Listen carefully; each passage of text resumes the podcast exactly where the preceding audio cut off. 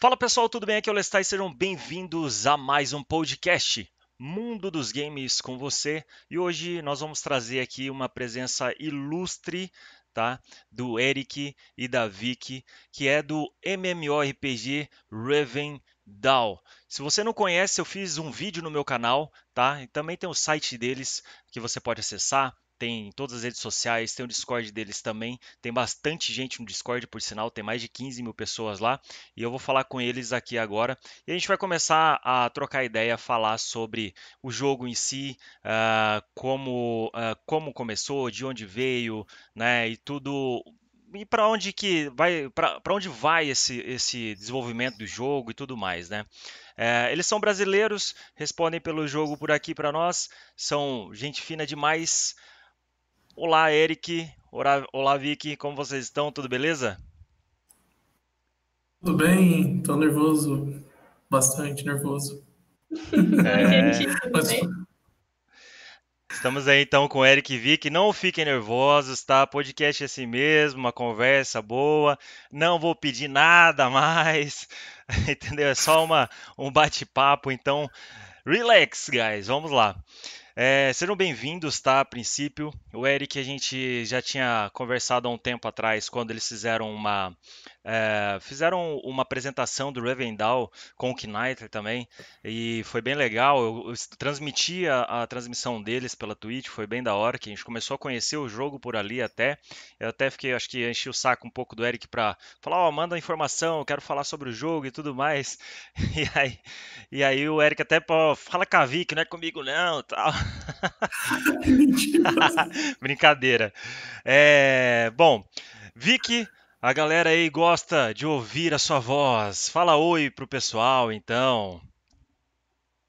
Ai, fiquei tímida agora. Oi, gente, tudo bem? Seja muito bem-vinda, tá, Vicky? Obrigada. Espero que seja legal hoje. Mesmo a gente estando super nervosa, acho que vai ser legal. Vai ser muito bom, vai ser top.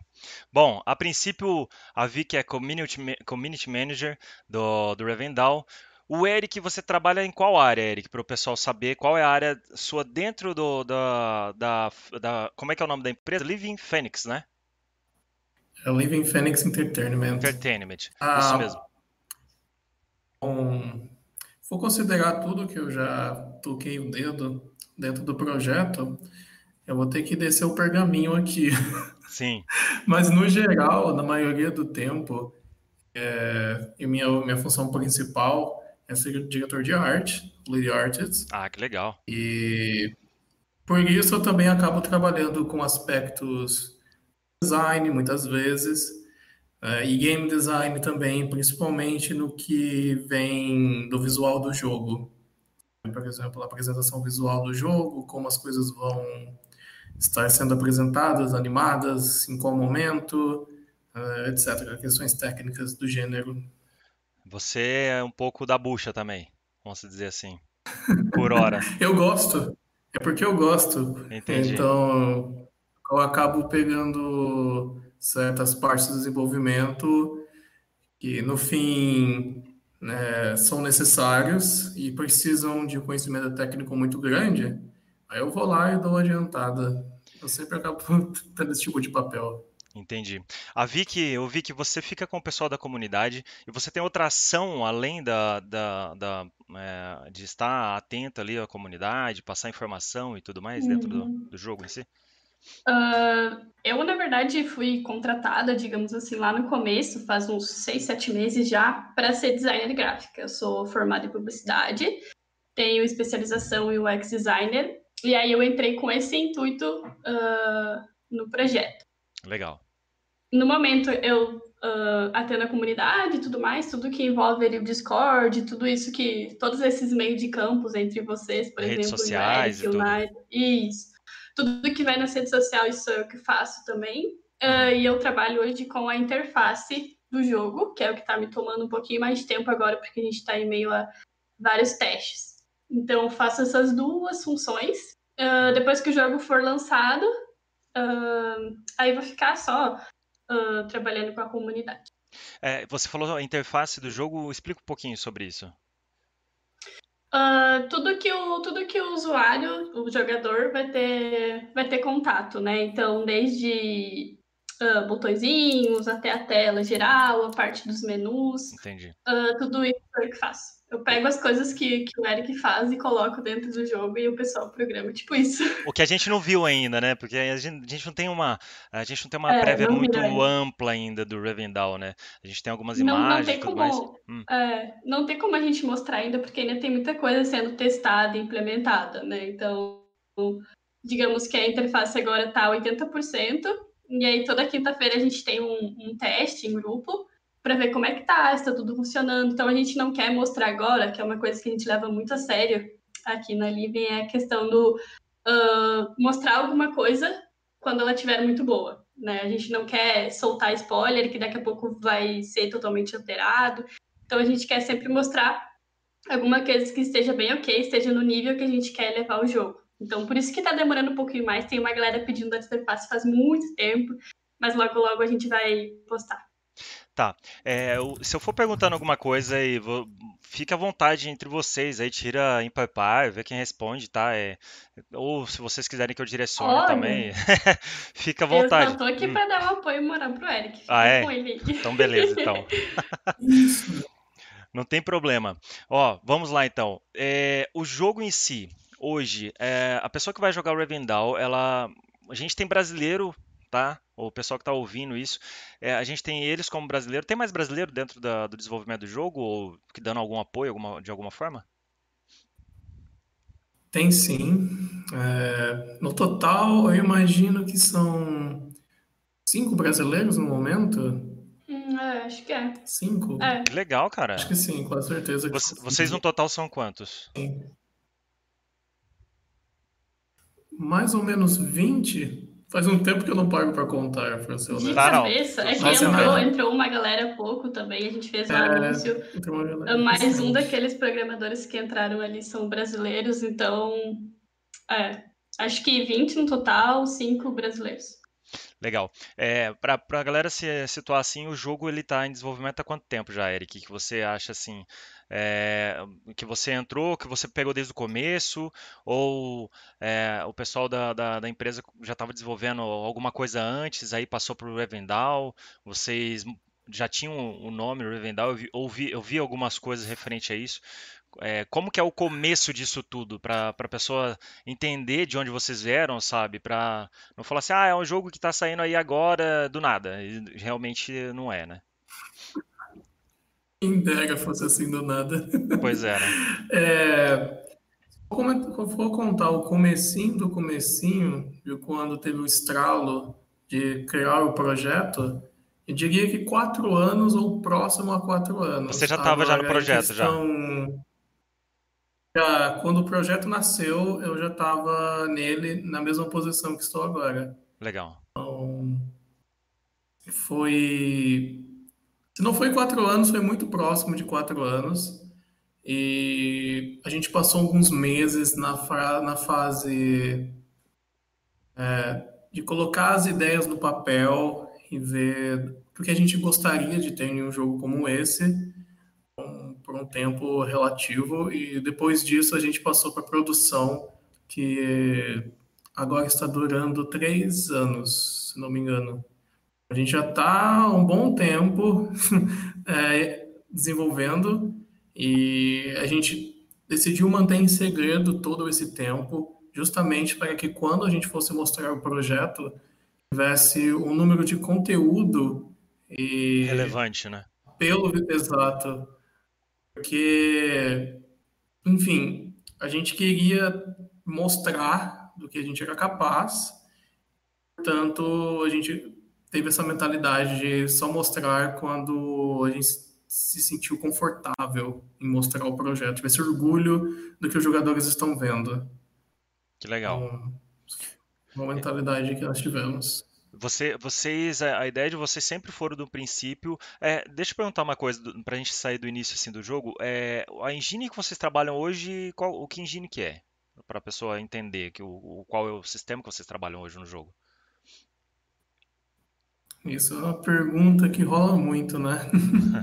É, porque às vezes é, é que nem assim, quando, quando eu fiz o meu vídeo, por exemplo, eu fiquei com receio de eu colocar assim, ah, é um, é um novo, é um novo Tibia, coloquei como pergunta e não como uma afirmação, né? É, Existem outros jogos uhum. também, até feito por brasileiros, que é 2D e às vezes tem uma inspiração no próprio Tibia, uh, tem inspiração em outros jogos, Ultima Online, outros jogos assim, por exemplo, e, e a pessoa ela é, usa uma, um outro mecanismo para fazer que não é igual ao do Tibia.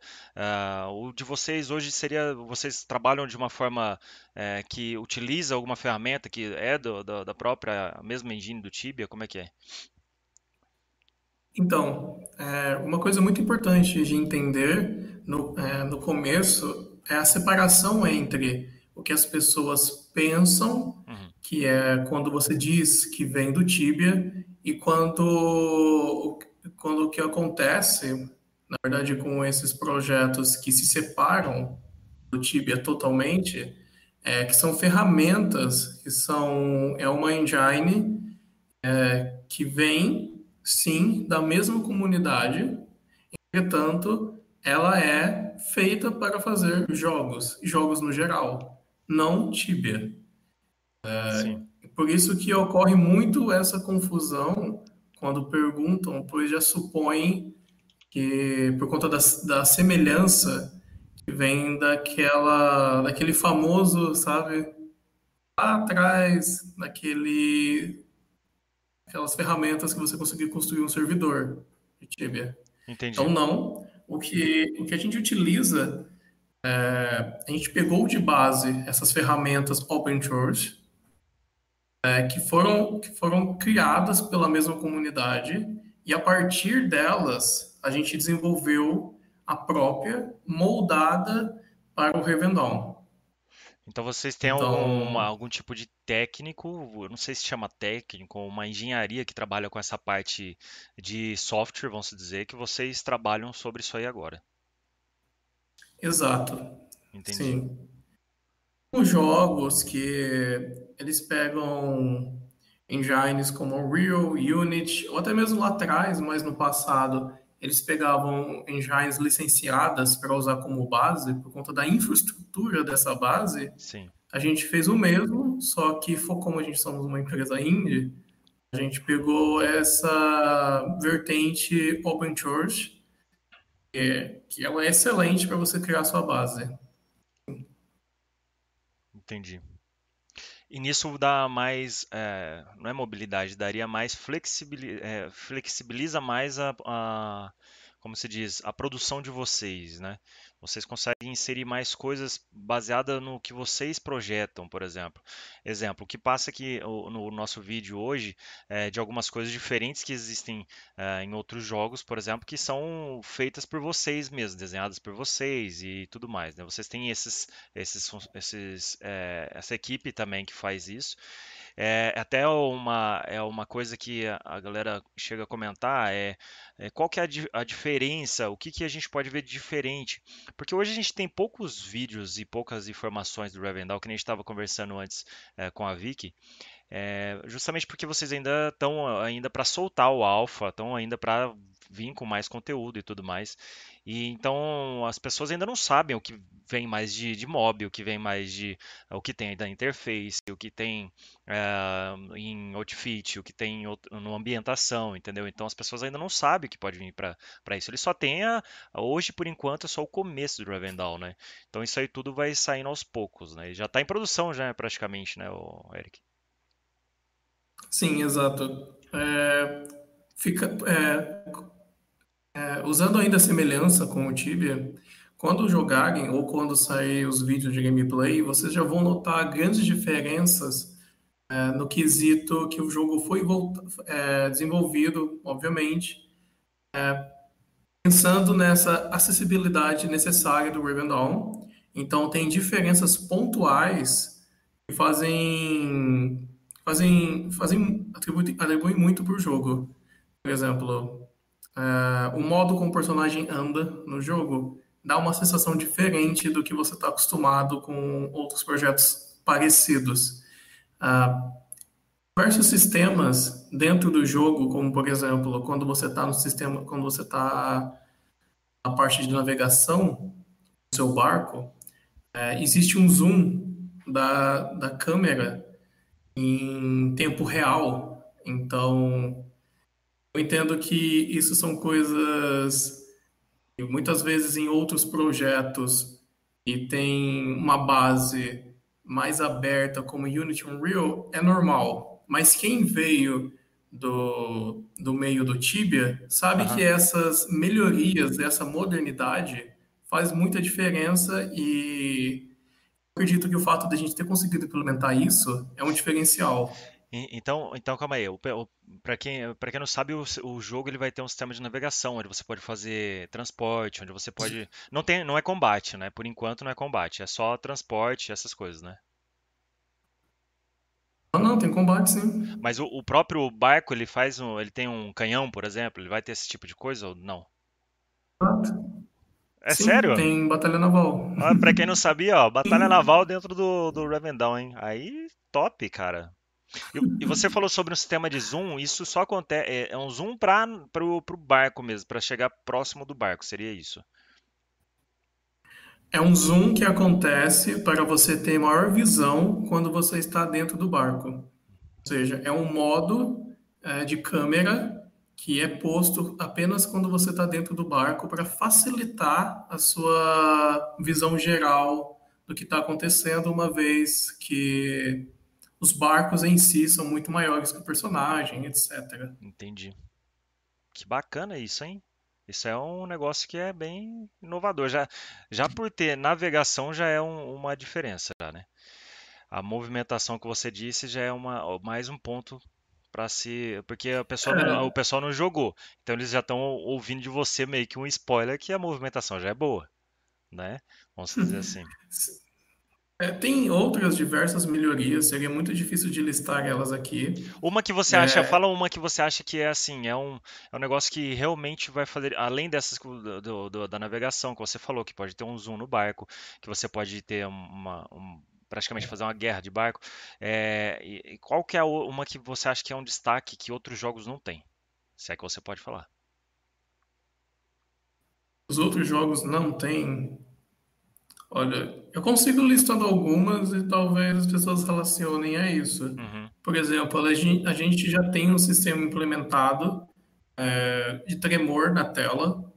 Então, quando tem impactos grande, grandes dentro do jogo, por exemplo, um, um boss, ele tem um movimento que, que é para gerar impacto, então a tela do jogador treme a gente tem um sistema onde você consegue, é, o personagem consegue se movimentar é, com funcionalidades como, como pular, dependendo da sua skill, da sua magia. É, temos todos, a, todos os sistemas integrados que são relacionados a, a mercado do jogo, isso é muito importante. Uh, todo, todo o sistema de equipamentos que é relacionado a craft, porque o crafting é muito forte dentro do jogo. Olha, Entendi. eu acho que seria mais, seria mais fácil procurar as, as semelhanças do que as diferenças até. Entendi. Que legal, cara. É interessante isso. E uma que é o Revendal é a ideia do jogo é trazer essas o que falta nos outros jogos, né, praticamente, né? Vocês acham que existe hoje a gente vai descartar o Tibia dessa, nessa pergunta porque é, o Tibia já está aí há muito tempo, né? A gente está há muito tempo, vamos dizer. Vocês acham que hoje existe outro jogo fora o Tibia que seria um concorrente de vocês? Ou vocês acham que não existe? Né? O Tibia ainda não é um, um concorrente direto, ou é direto? Por, por ser Revendal ser um jogo gratuito, por vocês terem uma forma diferente, uma, algumas coisas diferentes dentro do jogo, o que, que vocês acham sobre isso? Assim, existe hoje um concorrente que, que que bate, bateria de frente com o Revendal? Hum, se você for considerar o estado que estamos em desenvolvimento agora, que é o alfa, eu posso dizer sim. Mas sou bastante confiante em dizer que o estado final do jogo, eu não consigo ver nenhum competidor. Entendi. Mas no estado que está atual do jogo, eu consigo sim. Entretanto, eu não vejo como competidor, pelo menos não de forma nociva. Por quê? Porque eu acredito que todos esses projetos que são semelhantes ao Tibia, eles têm sua importância. Eles são extremamente importantes para a independência desse tipo de jogo do Tibia. Isso é sensacional. Todos os projetos uhum. que conseguem isso, eles alcançaram algo incrível. É, isso e eles têm que receber sim apoio da comunidade. E eu não acho que o Rivendell tem que ter essa posição de dizer que eles, que eles são uma competição. Sim. Entende? É uma, é uma, é eles... é uma soma na comunidade do, de, de próprios Exato. desenvolvedores, né? Exato. Entre eles, eu posso citar alguns aqui, desculpa se eu esqueci de algum. É, tem o Bluestone Online, uhum. Existe o Medieval Online, Focus Online, e eu está esquecendo algum e me desculpe não, muito. Não, não tem problema, você já falou mas... até três, até três é. então é tipo. É, é, é, interessante saber que tem esse, esse, esse desenvolvimento e essa abertura de vocês, né, entre os desenvolvedores e tudo mais. É, até porque é o que eu sempre falo, né? Quanto, não é quanto mais melhor de MMORPG que a gente tenha, né? Mas se a gente tiver aumentar o nosso o, tanto o público quanto uh, o nome ou a categoria MMORPG no Brasil que seja ou em qualquer outro lugar para nós é interessante né para todo mundo é interessante porque a categoria tinha uma época que estava capengando aí vinha um jogo vinha outro aí vinha só um, uma, uma expansão. Aí, aí agora parece que esse ano, 2021, vocês estão entrando numa, numa era de MMORPG já forte, né? Onde vocês vão pegar aí Core Punk, Profane, que está em desenvolvimento também, New World, é, entre outros jogos que tem aí, que vai estar tá saindo para MMORPG nesse ano, ou ano que vem, né? Assim como Ashes of Creation e tudo mais. Então, vocês estão, assim, entrando com um baita fluxo de pessoas que estão sedentas por MMORPG, né? A gente vê isso pelo Discord de vocês, que tem mais de 15 mil pessoas lá.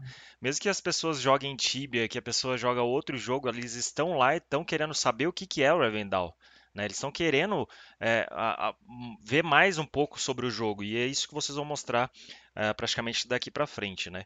E eu acho que é, é válido isso que você falou sobre somar ideias, somar a comunidade, levantar a bandeira do MMORPG. E eu sempre tento fazer isso porque não é uma competição, sabe? Eu acho que a gente precisa.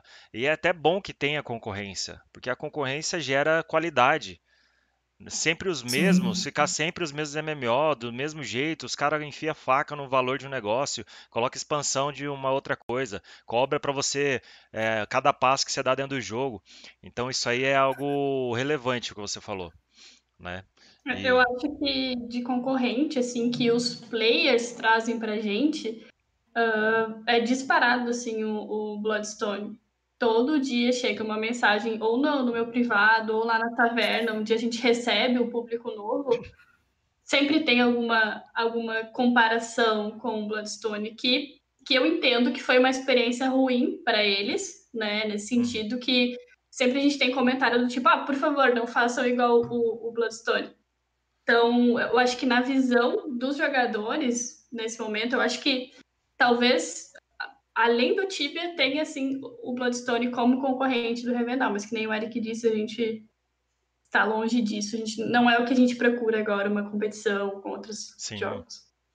É até importante para eles, né? É, é, um desenvolvimento brasileiro, não é? O Bloodstone, pelo que eu, que eu me lembro.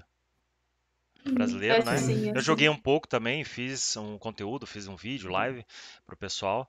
É, e tipo, eu acredito que é, é interessante para eles também. Eu acho, eu não vejo que é um negócio que é ruim para eles, porque se eles eles podem manter o jogo deles e trabalhar e retrabalhar, reformular o que for necessário sabe? E aí eles podem até elevar o nome da Bloodstone e, e outros jogos assim também. Mas um jogo que algumas pessoas me falaram, até o pessoal do meu grupo que às vezes conversa e tudo, é, sobre, sobre isso, e alguns são tibianos também, joga Tibia direto e até hoje ganha uma grana dentro do Tibia, não sei o quê. é, é que às vezes o pessoal compara, compara também com o Albion em algumas coisas, né? Eu joguei quatro anos no Albion e tem uma galera que segue o canal justamente por conta disso. É, pelo fato de ser o sistema um pouco mais livre, de você ter um meio sandbox dentro, dentro do jogo, de você uh, ter esse comércio que é feito pelos jogadores e tudo mais.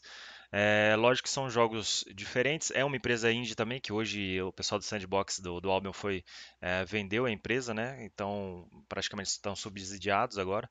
E o que, que acontece? É, vocês veem também o Albion como sendo um, um concorrente direto de vocês, pelo fato das novidades que vocês têm dentro do jogo, né? É, então, eu acho que antes o Tibia, primeiro o Tibia, Sim. E quando a gente tiver muito bem o Albion. mas é, mas eu vou te falar que jogo, eu vou te falar uma coisa, é, o começo do Albion também não era mil maravilhas, cara. Né? Quatro anos depois, é. ainda o Albion tá tendo que colocar mais edição, mais coisas, mais trabalho, porque senão não segura, né? A peteca cai se não tiver conteúdo. Então, é, eu acho que assim, vocês estão no caminho certíssimo. Vocês estão mais ou menos no caminho do Koi Punk também. O Koi Punk ele fez uma, um anúncio no final do ano retrasado. Ninguém sabia de onde estava vindo o jogo e do nada inflou. O pessoal tá hypado também. E com vocês a mesma coisa, sabe? Quando eu vi falando sobre o Revendal a primeira vez que eu conversei, conversei com vocês tudo, eu falei, ó, é um jogo bacana, é interessante, tudo. A gente vê aí como que é o gráfico, 2.5D é, vocês chamam, né? Ou é 2D? Isso, a gente, a gente chama de 2.5D por conta da perspectiva é, que enquadra um meio termo entre uma perspectiva 3D e um 2D convencional. No hum. caso, é a perspectiva oblíqua, que o Tibia utiliza e o Último Online veio com essa ideia lá no... No comecinho, lá. Sim. Exato. É, o que é interessante... É... Ah, pode falar. Sim, sobre o Albion. É. É, em questão de mecânicas e proposta, eu concordo, até porque o Albion ele tem essa, muito essa pegada forte com crafting, é, uhum. territórios, é, essa proposta mais sandbox, é, carregar mercadorias, levar de um lugar para o outro, enfim, essa proposta base é muito similar, sim, ao Ravendawn. Entretanto, é, pelo, pelo fato de a gente ter inclusive um gráfico mais simples, que é puxado para o 2D, nós estamos menos presos que o Albion, na minha concepção, no que se define sandbox.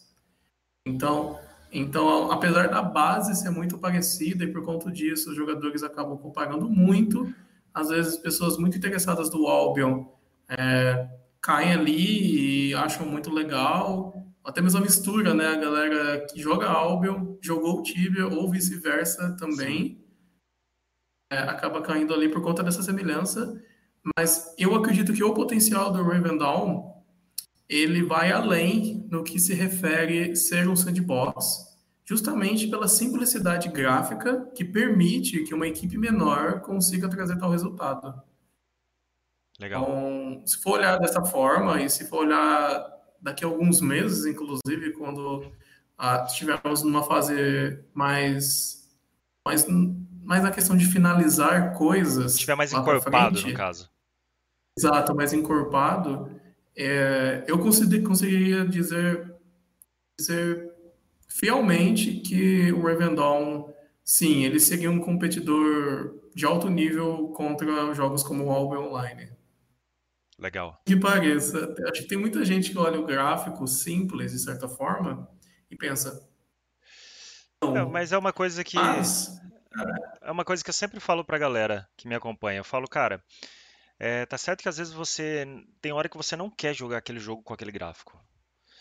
A exemplo do último RPG que eu joguei aqui, Roguelike, que é aquele Dead's Gods lá, Curse, não sei o que. É, é um baita jogo divertido com gráfico cartunesco, sabe? O Hades mesmo, que foi premiado várias vezes, várias indicações, entendeu? O gráfico dele é cartoon. E olha a diversão que tem o jogo, sabe? Se vocês trouxerem uma diversão em cima é, do, o, do Ravendal, o conteúdo ele sobressai ao gráfico do, do pessoal, entendeu? Então, eu acho que isso, eu acho que isso já é um tabu que já foi quebrado já sobre gráfico. Lógico, tem gente que tem preferências, né? Ah, eu gosto de um negócio medieval, eu gosto de olhar para o céu, né? Virar a câmera é, 360 no meu personagem, quando na verdade você tem também eh, a possibilidade de se divertir dentro uh, de um jogo uh, 2.5D. É bem, bem bacana isso. Isso é um negócio que dá até uma discussão sobre gráficos e jogos assim também. É bem interessante mesmo. Um é outro... verdade. E só completando, é... concordo. Inclusive, a gente optou por esse gráfico 2D justamente porque assim a gente conseguiria trazer um conteúdo mais rico, com menos problemas, uhum. é, de forma mais eficaz e também com uma qualidade melhor, em vez de trazer talvez um 3D que acaba sendo defasado por conta das limitações de produção, até mesmo por limitações de tamanho da equipe e tudo mais. Então, o fato do Rivendell ter esse estilo gráfico, ele foi pensado para ele ser cabível com o tamanho da equipe, com a proposta que nós, nós temos. Uhum. Por conta da questão do sandbox, é, a questão da customização do mundo ser absurda, e a questão do crafting também, materiais, né, a questão da exploração, até mesmo quantos jogadores vão estar no mesmo lugar, entende? Então, isso foi algo que foi realmente pensado dessa forma. É, e que hoje nós uhum. vemos que foi, foi um acerto foi tremendo. assertivo, né? Exato. Porque quantos MMOs 2Ds estão sendo produzidos hoje?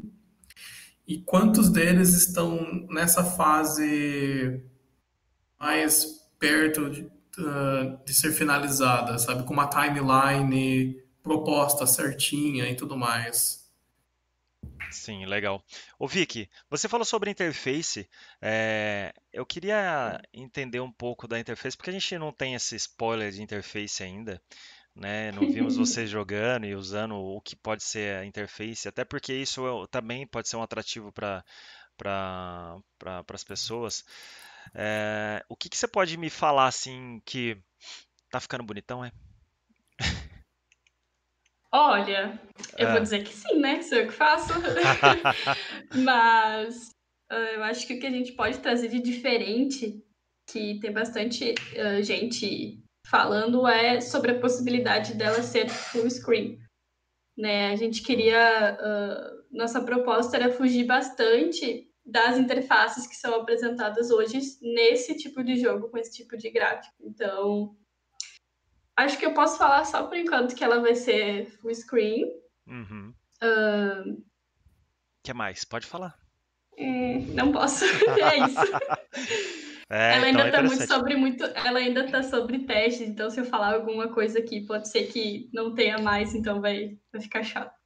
Tá, você pode falar assim, se ela é eu algo. Acho... É, pode falar. Eu acho que algo que você poderia falar, Vicky, é sobre o espaço de tela que tem o jogo e o quanto a customização a e interface a interface permite que seja um jogo onde você realmente está vendo quase tudo que está acontecendo na sua tela e não algo enquadrado.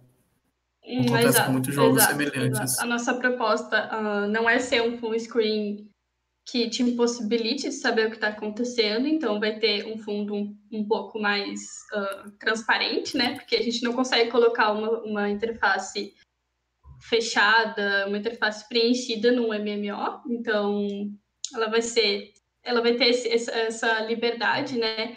Do player escolher o que ele pode fazer com a interface. Uh, eu acredito que ela esteja bem usual, mas isso a gente vai descobrir no alfa, né? O que foi, o que foi o briefing que foi me dado, digamos assim, porque eu fiz lá do zero. O briefing que foi me dado quando eu entrei aqui foi fazer alguma coisa totalmente diferente do que se vê em jogos desse tipo de gráfico. Então, Sim. acho que a gente pode esperar coisas bem legais. Uma inspiração, me diz. Porque existem jogos assim, por exemplo, que se inspiraram no Guild Wars, por exemplo, que tem uma baita interface da hora, ou interface, como Super vocês queiram show, uh -huh. é, ou, sei lá, é, que mais? Alguns outros jogos que não pode não ser um MMORPG, mas que tem uma interface mais uh, fininha, menor, sabe? Mas e assim por diante. Qual que você acha que dá uma inspiração eu peguei, assim? Eu peguei várias inspirações de vários lugares. Uh, também dei uma olhada no projeto da, do Guild Wars 2. É mas bom. eu acho. Eu não me lembro o nome daquele jogo que a gente usou, Eric. Tu lembra? Eu também não, eu te pergunto a mesma coisa. O Eric tá com uma cara de que lembro. talvez ele tá querendo entregar alguma coisa, ou o chat tá falando alguma coisa para ele, que eu queria entender isso. isso. O que, que foi? O que, que acontece? Sim, talvez eu esteja lendo algumas coisas. Olha, é, eu sei, as referências que eu mandei foram do New World, a interface nova, atual. Isso, isso. E teve um outro jogo também, que é um jogo recente, lançamento de PlayStation 5, que é com samurais. Qual era o nome mesmo? Eu não me lembro. O, é, Ghost of Tsushima.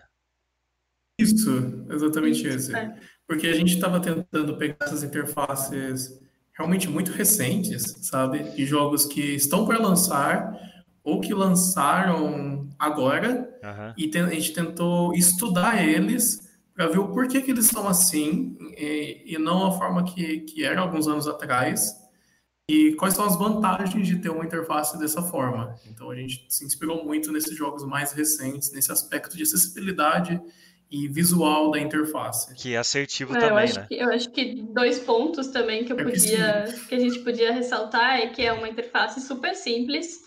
Uh, uh, como vai ser traduzido também o jogo, tu não vai ter nenhuma dificuldade de encontrar o que, que tu está procurando dentro do menu. Acho que é isso. Legal. Não quero dar muito spoiler.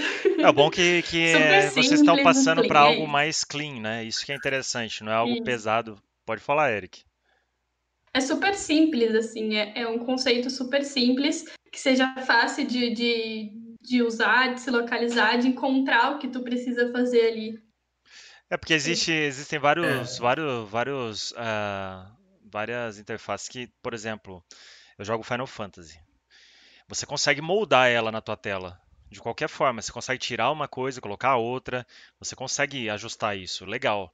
Só que ao mesmo tempo, mesmo você moldando, tem muita coisa, né? Tem muita skill, muito, muito texto e assim por diante. Existe a possibilidade, talvez, de. Uh, eu, não, a gente vai entrar nessas partes de arma e tudo mais ainda. Se, por exemplo, a pessoa for trocar de skill, ela, ela consegue trocar de a hotbar ao mesmo tempo e não precisar preencher mais a tela com mais, mais skills, sabe, abertas. Então, eu não sei se vocês têm isso dentro do, do conceito de vocês para a interface, entendeu? Quer ver que pode falar sobre isso? que Tô aqui, mas acho que não posso falar ainda. Tô aqui ah, cogitando. Não pode falar. Ok, muito Tô bom aqui. você ter avisado, inclusive. Tô aqui cogitando o que, que eu posso ou não posso falar, porque a gente realmente quer entregar um negócio muito legal. Ah, é? E, e ainda está em desenvolvimento, então não sei não, se eu tá posso falar bem. algumas coisas. Não, o, o, você, você pensa aí, se você puder falar. Vai, Eric, solta aí o spoiler que tu tá se coçando. É, tá segurando aí. Algo que eu quero colocar, as pessoas são muito relutantes, mas eu vou, eu vou conseguir ainda. É um sonzinho toda vez que você troca de menu.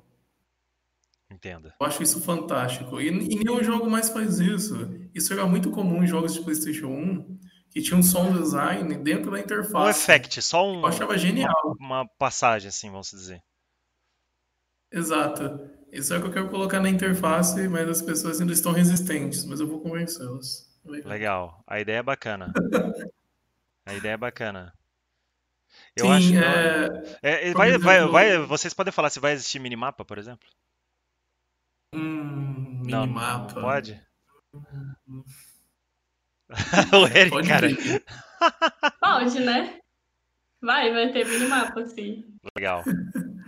É interessante porque é, o que vai acontecer, eu vi em outros é jogos uma reclamação sobre isso, que não tem minimapa, sabe? Então aí a pessoa fica perdida, e... não está acostumado com outro tipo de, de bússola, por exemplo, né? Pode falar. Sim, o que acontece é que no alfa é, você vai ter um Word Map que você pode abrir, ele abre-se na tela, Word Map. E a gente ainda está na parte do, de desenvolver mini-maps específicos e vendo como a gente quer introduzir isso. Isso pode ser que leve mais um tempo. Uh, porque ao mesmo tempo que a gente não quer entregar um minimap onde você vê tudo, a gente também sente que a falta dele acaba por dificultar a experiência do jogador. Então a gente está tentando encontrar alguma coisa em relação a isso, mas isso é algo que não está no alfa ainda, então pode ser que fique de fora essa parte do alfa. Mas o alfa vai ser um mapa reduzido e, enfim, vai ser muito mais fácil. XP aumentada também. e tudo aquelas coisas que tem para testar o jogo. Afinal, as pessoas têm que entender o que, que é pré-alfa, alfa, beta e aí por diante o lançamento do jogo, né? Porque muitas, muitas vezes as pessoas falam assim, mas é isso o jogo? E você entra para jogar e você não entra para, não é o teu negócio não é só jogar, você tem que passar um feedback para a equipe. E o quanto isso é importante para vocês, não é mesmo? Se alguém chegar no teu jogo e não passar, ó, oh, isso aqui tá errado, tal, lá na frente vai dar um, um bug, um problema, você fala, poxa, ninguém me avisou, né? Ninguém avisou a gente sobre isso, né? E, o de fato, o alpha é para isso, não é somente para se divertir, montar guilda e, e fazer a coisa acontecer dentro do alfa, né? É, justamente, você vai fazer isso porque o, próprio mecanismo, se tiver já a guilda implementado no alfa, você já vai ter aí como testar e mostrar para a equipe de desenvolvimento se tem algum problema ou não. Né? Eu acho que isso é muito importante mesmo. Ah, com certeza, a gente vai precisar do apoio tanto uh, de ti, que vai fazer live com todos os outros criadores, para encontrar esses bugs. Né? Agora no alfa a gente vai ter uma parte super limitada do mapa. Uma, uh, as funcionalidades do jogo também vão ser bem limitadas para que a gente consiga identificar o maior número de erros possíveis, que vocês consigam repassar para a gente. Então, o pessoal que vai assistir, né, a gente sempre está falando ali no, no chat que nesse, tá todo mundo muito ansioso, mas nesse primeiro momento vai ser assim, ó, uns, eu acho que não vai ser 20% de tudo que a gente ainda tem para entregar para vocês durante todo esse processo que vai levar esse ano praticamente todo em alfa, beta e, e reporta e corrige, então vai ser uma fração bem pequena do jogo ainda. Legal. E como assim? Eu, eu adicionei hoje 120 NPCs à toa? olha aí, olha aí o spoiler. Tá entregando já, né? Tá entregando. Você falou sobre NPC. Vocês acham que vai ter existir puzzles, mini-jogos assim que, por exemplo, ah, vou dar um exemplo meio, né, mais ou menos. É, eu achei um mapa numa dungeon, algum lugar assim, e esse mapa me mostra um outro lugar que eu posso chegar lá, encontrar um, um, mini, um, um, puzzle acontecendo, ou até mesmo uma dungeon surpresa lá. Vai ter isso. Eu vi isso no Lost Ark, só que o Lost Ark é muito previsível, porque você sabe onde que tem, você todo mundo já chega e já faz, sabe? Não é um negócio surpresa é, aleatório no mapa, sabe? Vocês acham que pode ocorrer isso para o pessoal? É, então, questão de minigames, puzzles e mistérios e etc., isso é algo muito forte no Revendal, sim, porque como é um sandbox, a gente acredita que é muito importante que os jogadores é, descubram as coisas de forma não previsível. E que a interação que você tenha com essas coisas não seja também você clicar e você dar um yes yes, yes. Uhum. E aí você vai para outro lugar do mapa. Por exemplo, existem muitas uh, mecânicas no jogo relacionadas a profissões que, para você executá-las, é um minigame. Você, você não clica, não vai fazer os, a sua arma e você vai esperar ver se deu certo. Existe um minigame onde você joga e então você para você conseguir chegar ao resultado que você quer com o seu equipamento. Isso é um dos exemplos. No craft, por exemplo, Existe ele pode outro... quebrar a arma na hora que você está fazendo? Ele pode é por sorte? Assim, Inclusive, eu sou horrível no minigame de armas. É um terror. É, galera, fica sou esperto horrível. aí na hora que você for craftar. Um detalhe, a gente está falando sobre esses jogos, tem também o Fractured e o próprio Wide Terra 2 né? O Void Terra 2 ele tem esse sistema de craftar. Se você não tem uma certa habilidade, é, ou se você está fazendo um nível muito acima, ele quebra. A, coleta é a mesma coisa. Se você vai coletar uma árvore, você não pode coletar aquela árvore. Na verdade, você pode, mas é um nível muito superior. Você tem uma chance, mas muito reduzida de conseguir, mas lá na frente você tem uma. É, se você evoluir, você consegue é, essa, essa árvore, por exemplo. É, isso é muito bacana e talvez é o que talvez se encaixe nesse minigame que você diz ou não? Sim, sim, encaixa sim, mas é muito além. Por exemplo, nós temos um minigame específico para o sistema de pescaria. E uhum. por quê? Porque o sistema de pescaria ele é importante tanto quando você está quanto você tá na terra, quanto você está no seu navio. É, e, e o minigame relacionado à pescaria, as quests, elas têm pequenos, é, não vou chamar de minigame, mas são interações dinâmicas que é específico daquela quest. Você tem também puzzles, claro, puzzles dinâmicos. Por exemplo, é, é possível que nós criemos puzzles relacionados a quebra-cabeça, jogos de carta, é, e diversas outras interações divertidas que você pode ter com os NPCs e com a dungeon, o local, não necessariamente uma dungeon, só um local inexplorado, ou uma quest também, então a gente é bem aberto à questão da criatividade, de como a gente aplica essas mecânicas já existentes em, em fatores como quest, dungeons, lugares inexplorados, talvez um lugar que ele foi modificado recentemente e aí, você, e aí os jogadores não conhecem mais exatamente como é o lugar. Então a gente só não tem uh, essas mecânicas já de certa forma prontas, como a gente também planeja expandi-las e aplicá-las de diversas formas possíveis. Porque o que a gente quer é sim criar um mundo onde as coisas acontecem e elas não voltam atrás, entende? Eu não posso dar mais detalhes sobre isso, mas é, é um dos objetivos lá para frente, pós-alfa, depois de ter todo o básico do jogo bem estruturizado e definido e funcionando bem, a gente quer investir nesses aspectos que vão além da jogabilidade básica que vamos oferecer no alfa.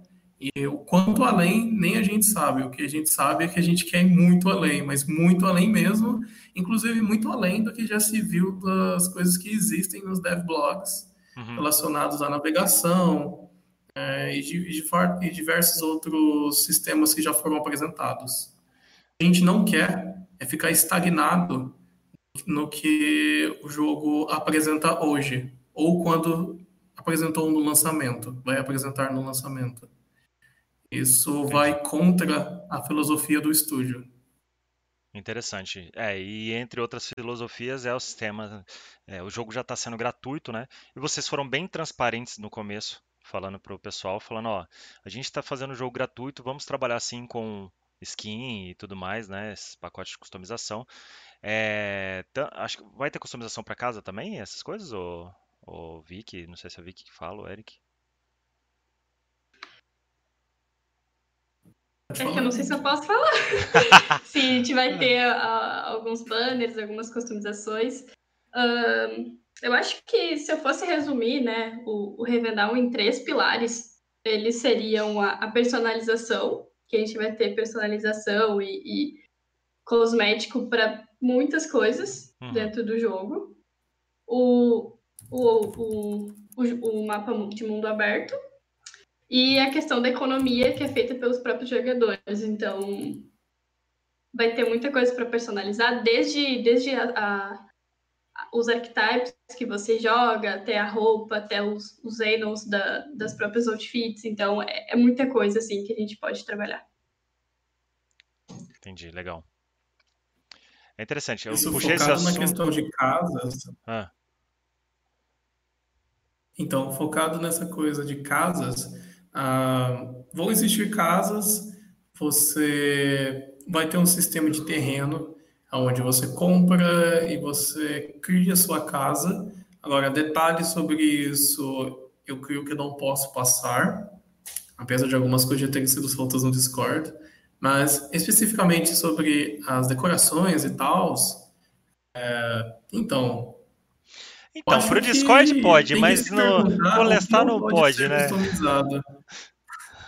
Porque, assim, é, eu acredito que a única limitação que a gente tem no momento, em questão de casas, são os designs das casas, porque a gente não quer criar, não quer deixar certas, certa liberdade para os jogadores em questão deles conseguirem criar formatos uhum. ou estruturas, até, até mesmo onde ele vai se arrepender e, ou que ele vai acabar prejudicando o jogador, sabe?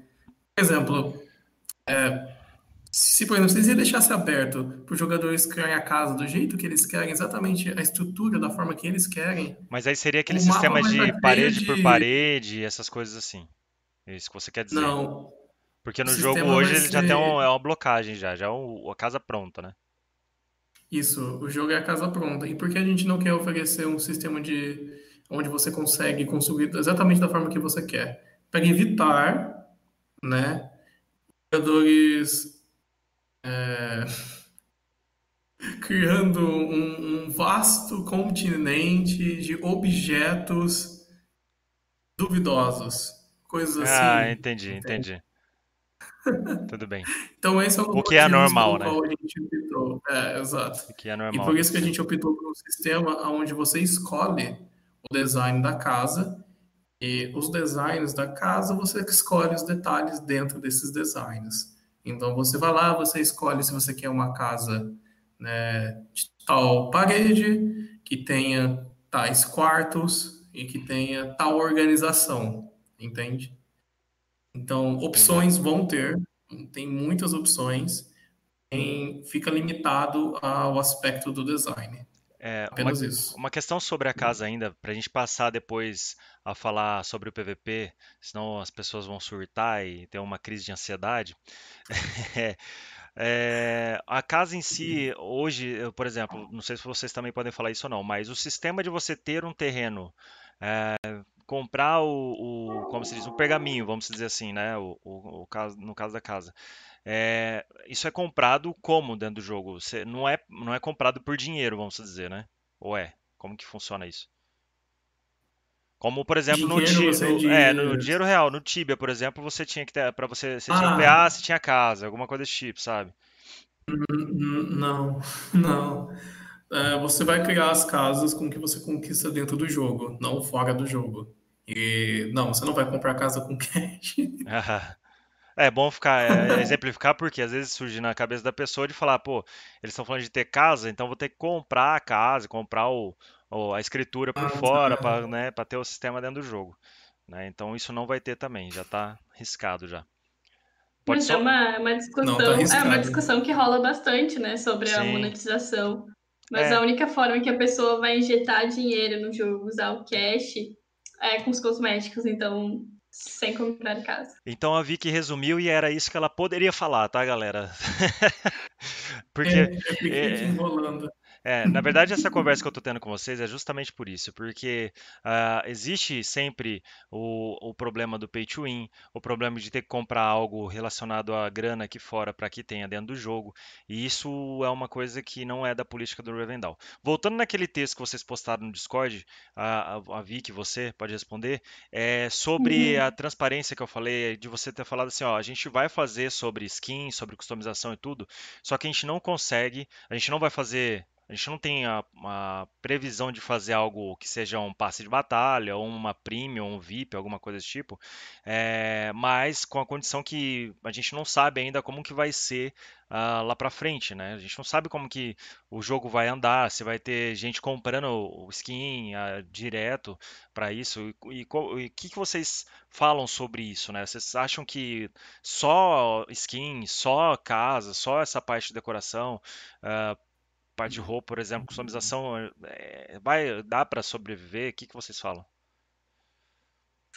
Uh, isso é um assunto bem recorrente né, na nossa comunidade, diariamente surge isso. E, e, sinceramente, a gente foi alterando o plano ao longo do, do decorrer. Né? Uh, a gente começou com um plano para trabalhar uh, vendendo as Seven Cards, que é o que a gente já sabe o que, que é. Sim. Mas só que aí a gente começou a pensar o quão injusto seria, né, uma pessoa ter uma Raven Card que dá um buff muito grande em uma spell, que é o objetivo das Raven Cards. Uh, o quão injusto isso ficaria? Isso sairia do que a gente acredita, né? Uh, o estúdio em si, ele já tem cinco ou seis anos, não lembro ao certo, mas uh, todas as pessoas ali já têm uma experiência prévia com isso, né? O Niter, por exemplo, sempre me passa que ele pesquisa muito sobre isso e ele acredita que, que esse sistema de, de pay to win, esse sistema de conta, sistema de premium, não vai funcionar, né? Com o que a gente está, com o objetivo que a gente está tá traçando. Então, a gente espera sim que a monetização seja só com, com base nos cosméticos. Uh, a gente acredita que isso vai dar certo, porque assim, cara, a gente nunca esperou ter 15 mil pessoas no Discord antes do Alpha.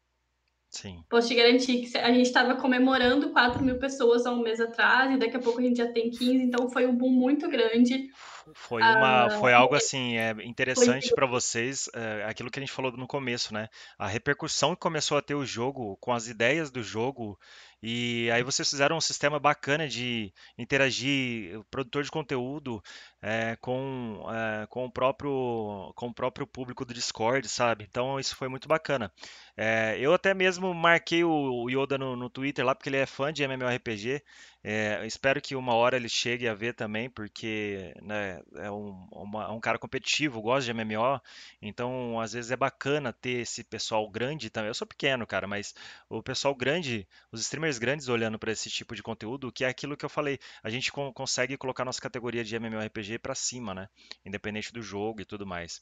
É... É, e, e, eu acho que tu proporcionar um jogo uh, justo para todo mundo, né, uhum. tem que ser a base, assim, o pilar. Então, é por esse motivo que a gente está com essa proposta de monetização. Claro que não vou te dizer que isso vai ficar para sempre assim, mas a gente espera que fique, sabe? A gente espera que a gente consiga proporcionar um jogo interessante, um jogo justo para todos, e que a gente ainda consiga ter o lucro do que a gente está trabalhando e consiga manter a equipe, é claro. Legal. Bacana. Isso é importante eu acho que como comparacional é importante mencionar jogos como League of Legends e derivados da Riot, que lidam muito bem com o aspecto free to play, sem, é, pelo menos atualmente, é, coisas pay to win que eles oferecem. Sim. Então, eles têm um modelo de, de monetização que é focado nisso e que dá muito certo. Então, eles são um grande referencial nessa questão sobre como conseguir uh, a renda necessária sem apelar para esses aspectos uh, de pay to win e vantagens, etc. Entendi. É, o que é complexo, né? E a gente vê aí vários outros jogos que ainda a pessoa paga lá, que seja 10, 15 reais, vai ver no final do jogo já investiu 2, 3 mil reais no, no, no jogo para uh, para várias coisas. É, é, esse lance de você ter de você ter um acesso um acesso antecipado, não, desculpa, uma, um passe de batalha, a gente viu crescer isso dentro do Albion, viu, Eric? É, não um passe de batalha lá, mas é, o Albion demorou muito para colocar o sistema de skin, de vaidade, hoje que eles chamam lá. Você paga com o ouro do jogo e você troca pela prata do jogo e né, fica por isso mesmo. Eu, na realidade, é, penso que muita gente compra ouro ainda porque o jogo está vivo até agora. Mas, de qualquer forma, eu acho que. Eu, eu, eu gosto da ideia de um passe de batalha. Eu, na minha opinião, eu gosto. Já falei isso pra galera aqui, de outros jogos também. Eu gosto da ideia de passe de batalha porque você incentiva a pessoa, sei lá, a dar, colocar 20 reais num, no no negócio que não, não precisa ser obrigatório, ele coloca quando ele quiser. E cada nível que ele pega ali do passe de batalha, ele pega um outfit, ele pega um, uma coisa diferente, sem ser boost, sabe? Sem ser algo que vai dar atributo para ele. E eu acho isso bacana. Que nem o lance da carta, eu acho que vocês pensaram assertivamente de tirar, é, porque senão ficaria muito desvantagem uma, é, esse sistema da carta, que é até legal para quem não conhece o sistema da carta, a gente vai falar depois também sobre isso, porque eu acho bacana de, a inserção dentro do personagem, né? Muito legal. Correto. E.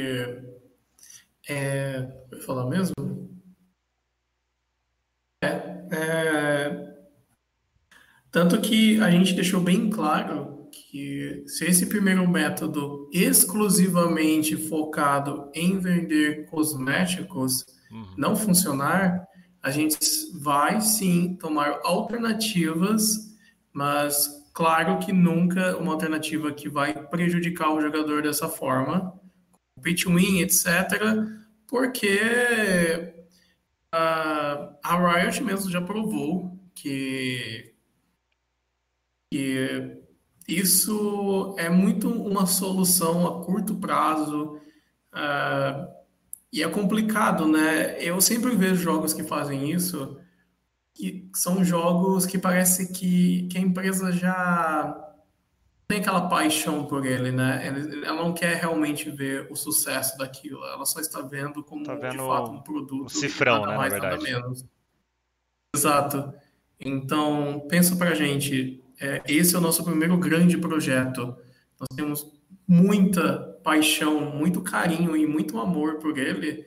Imagina começar a injetar esses venenos e ver ele definhando com o tempo. Não Exatamente. faz sentido para a gente de forma alguma, sabe? Exatamente. Eu acho que vocês estão indo num caminho muito bom. Independente é daquilo que a gente falou, de gráfico, a diversão vai ter mesmo, sabe? Mas esse lance pega muito, ainda mais pro brasileiro, né? Uh, outro detalhe, antes da gente. Vamos partir pro PVP, porque o pessoal tá querendo saber de PVP, né? Senão a gente vai ficar enrolando eles no PVP. E eu não sei se o Eric vai poder falar, tá, galera? E a Vicky poder falar, porque até então eu particularmente, às vezes o, o Eric falou, ah, a gente falou no Discord, a gente falou no Devlog e tal. Tem muita coisa que eu não acompanhei, assim, por, por eu estar fazendo live, procurando conteúdo e tudo mais. Às vezes eu não, não falei, não acompanhei, então eu estou perguntando porque eu também tenho as dúvidas. Então, justamente você que tem dúvidas sobre isso, depois a gente vai conversando e a gente vai fazendo algumas perguntas específicas para eles. É, sobre o PVP, eu quero fazer uma questão para você. Pessoas, algumas pessoas me mandaram através do, do meu grupo mesmo de, de que, me, que, que, eu converso, ou até, até mesmo através do Instagram, que eu postei lá no Instagram aquela hora. Então fizeram um, algumas perguntas. É, como que vai funcionar o sistema de PK do jogo? Por exemplo, é, você entra no jogo, você tem uma área safe, você sai dessa área safe, você já é PK ativo ou uh, eh, PVP ativo. Você entra no jogo, você já nasce PK na cidade, morre PK e é isso. Você tem full loot ou você não tem full loot. Então toda essa parte de PVP assim, o que, que você pode explanar pra gente? Ou que, né, se você puder, né? é, então, eu acho que a primeira coisa que eu posso dizer sobre PVP e que talvez isso acalme os ânimos é que a gente está aberto a modificá-lo de todas as formas possíveis, dependendo do feedback da comunidade. Então, isso não é um aspecto do jogo que é definido, batido martelo, porque primeiro porque a gente pretende apresentar vários modelos de PVP e PVE no jogo, conforme o tempo. Né? Primeiramente, vamos introduzir um servidor focado em PVE e um servidor focado em PVP, porém, eu não posso passar detalhes específicos de como isso vai funcionar. Só que esses detalhes específicos não são de fato tão importantes, uma vez que estamos abertos a modificar todos esses aspectos considerando o feedback da comunidade. Então, é muito importante quando você talvez é, receba alguma informação do jogo relacionada ao PVP que não lhe agrade, não desanimar, porque o seu feedback relacionado a isso é muito importante. É, é preciso entender que os fundamentos do jogo, eles sim envolvem PVP, claro. Afinal, o jogo é um sandbox e ele tem muito envolvimento com crafting, mercadorias, etc. Então, é óbvio que o PVP é uma parte fundamental do jogo, Agora, esses detalhes dependem muito de como vai estar tá funcionando a interatividade dos jogadores e a data que a gente vai receber disso também. Por exemplo, talvez se a gente deixar uma área muito grande é, com o PVP desabilitado, talvez essa área acabe sendo superlotada, porque os jogadores vão querer ficar sempre lá, e as áreas PVP vão estar mais é, vazias ou até mesmo dominadas por personagens que já estão fortes e avançados uhum. no jogo e tudo mais. E a gente não vai querer isso, é claro. Então a gente vai modificar isso para que, que para que todos os jogadores tenham uma experiência boa e divertida, sim, envolvendo o PVP, porque eu acredito que não necessariamente o PVP é uma coisa é, nociva ou apenas divertida para um dos lados, aonde esse lado sempre sai com o maior prêmio, sabe? Então, é possível sim é, trazer um PVP onde todos são participativos e esse é o nosso objetivo final. Agora, detalhes eu não posso passar. Tá, então provavelmente a gente não pode falar que vai ser full loot ou não. Porque a ideia, a ideia é a seguinte, não, existe, não vai... existe esse caso que nem você falou mesmo, de a gente ter uma negatividade se for falar sobre full loot em alguns termos, né? Porque uma, é, uma coisa que eu acho que depende muito, e eu falo isso pro pessoal, é, é, jogos que dependem muito de craft e raridade desse craft você perder esse item e daqui um mês você conseguir esse item de volta sabe? Então acho que isso aí peca um pouco no full loot. Quando você tem uma facilidade de craftar aquele item, que você vai ter abarrotado o seu baú, que nem existe o Survivals. Joguei Last Oasis, era assim, joguei uh, o Albion, pô, não era tão fácil, mas também não era tão difícil assim de você ter os, o, o recurso do Albion. É, joguei que, que mais? Outros survivals você tinha esse tipo de. O survival em si ele tem mais facilidade de craftar e tá lá guardado os itens, né?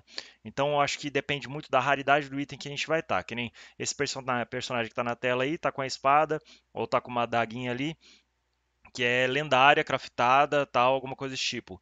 E aí, no caso, ele tá indo numa dungeon, ele morre, perde, e essa lendária dele vai conseguir só daqui um mês, e olha lá se ele conseguir, sabe?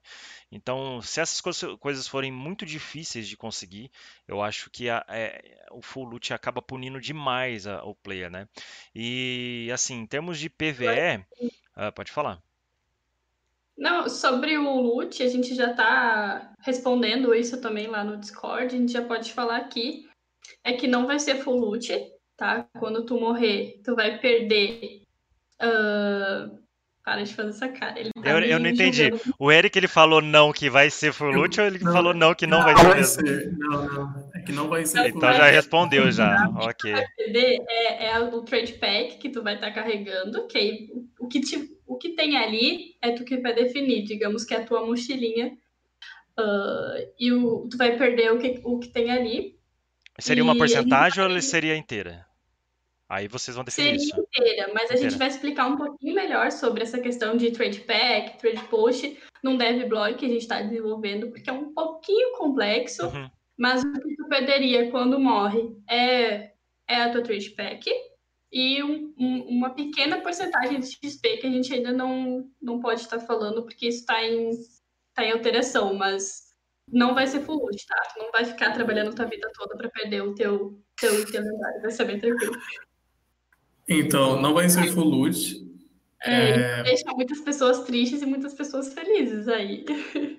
Alguém, claro que vão ter penalidades quando você morre, como bem explicou sobre o Trade Pack.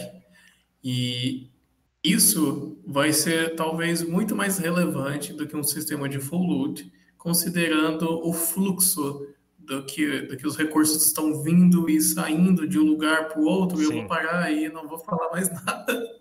É, isso. É, é bem sobre essa vibe, né? Considerando que quem faz a economia do jogo são os próprios jogadores, né? O que tu tá levando ali pode ser de muito valor nessa região ou pode valer 10 reais na, na próxima ilha. Então, varia do lugar que tu tá e varia do que tu está carregando naquele momento, né? Vai ser o estilo do, do arcade, né? O arcade tem esse sistema também de você transportar e ter essa essa é uma pirataria, por exemplo, né? O Albion tem o sistema do coração que você vai transportar, você é abordado por um PK também, entendeu? Você tem que estar com a facção, você é abordado por outra facção, entendeu? Ou até mesmo PVP Isso, aberto. ter mencionado o Ice é muito importante porque ele é uma das grandes influências para o Niter, que ele é o líder é, na parte de game design. Uhum. Então, muitos dos fundamentos do jogo vêm do que ele amava no Archage. É, como você mesmo mencionou, esse todo esse sistema de cataria e levar um recurso para um outro lugar e tudo mais, é algo que ele, que ele ama no jogo é, e ele odeia todo o resto, principalmente o famoso pay to win. Sim. É, então ele trouxe isso como um dos seus fundamentos para o jogo. Então, sim, exatamente isso. É, e uma, da, uma das coisas que é legal isso, de você fazer esse tipo de, de pack e tal, é que você pode explorar mais ainda o mapa do jogo, você pode ir para outros lugares, você não fica estacionado num lugar só. É, o que a gente pode pensar sobre PVP? Eu estou o PK, o Eric não está, eu vou lá, ataco ele, eu ganho um karma. Existe alguma coisa relacionada a isso ou não? Tem, existe o sistema de karma, porém ele não foi aprofundado ainda. Eu creio que, por ele não ter sido aprofundado ainda, a gente vai uh, preferir guardar ele para um devblog específico, mas sim, já existe uma mecânica de karma, entretanto, ela não é uma punição.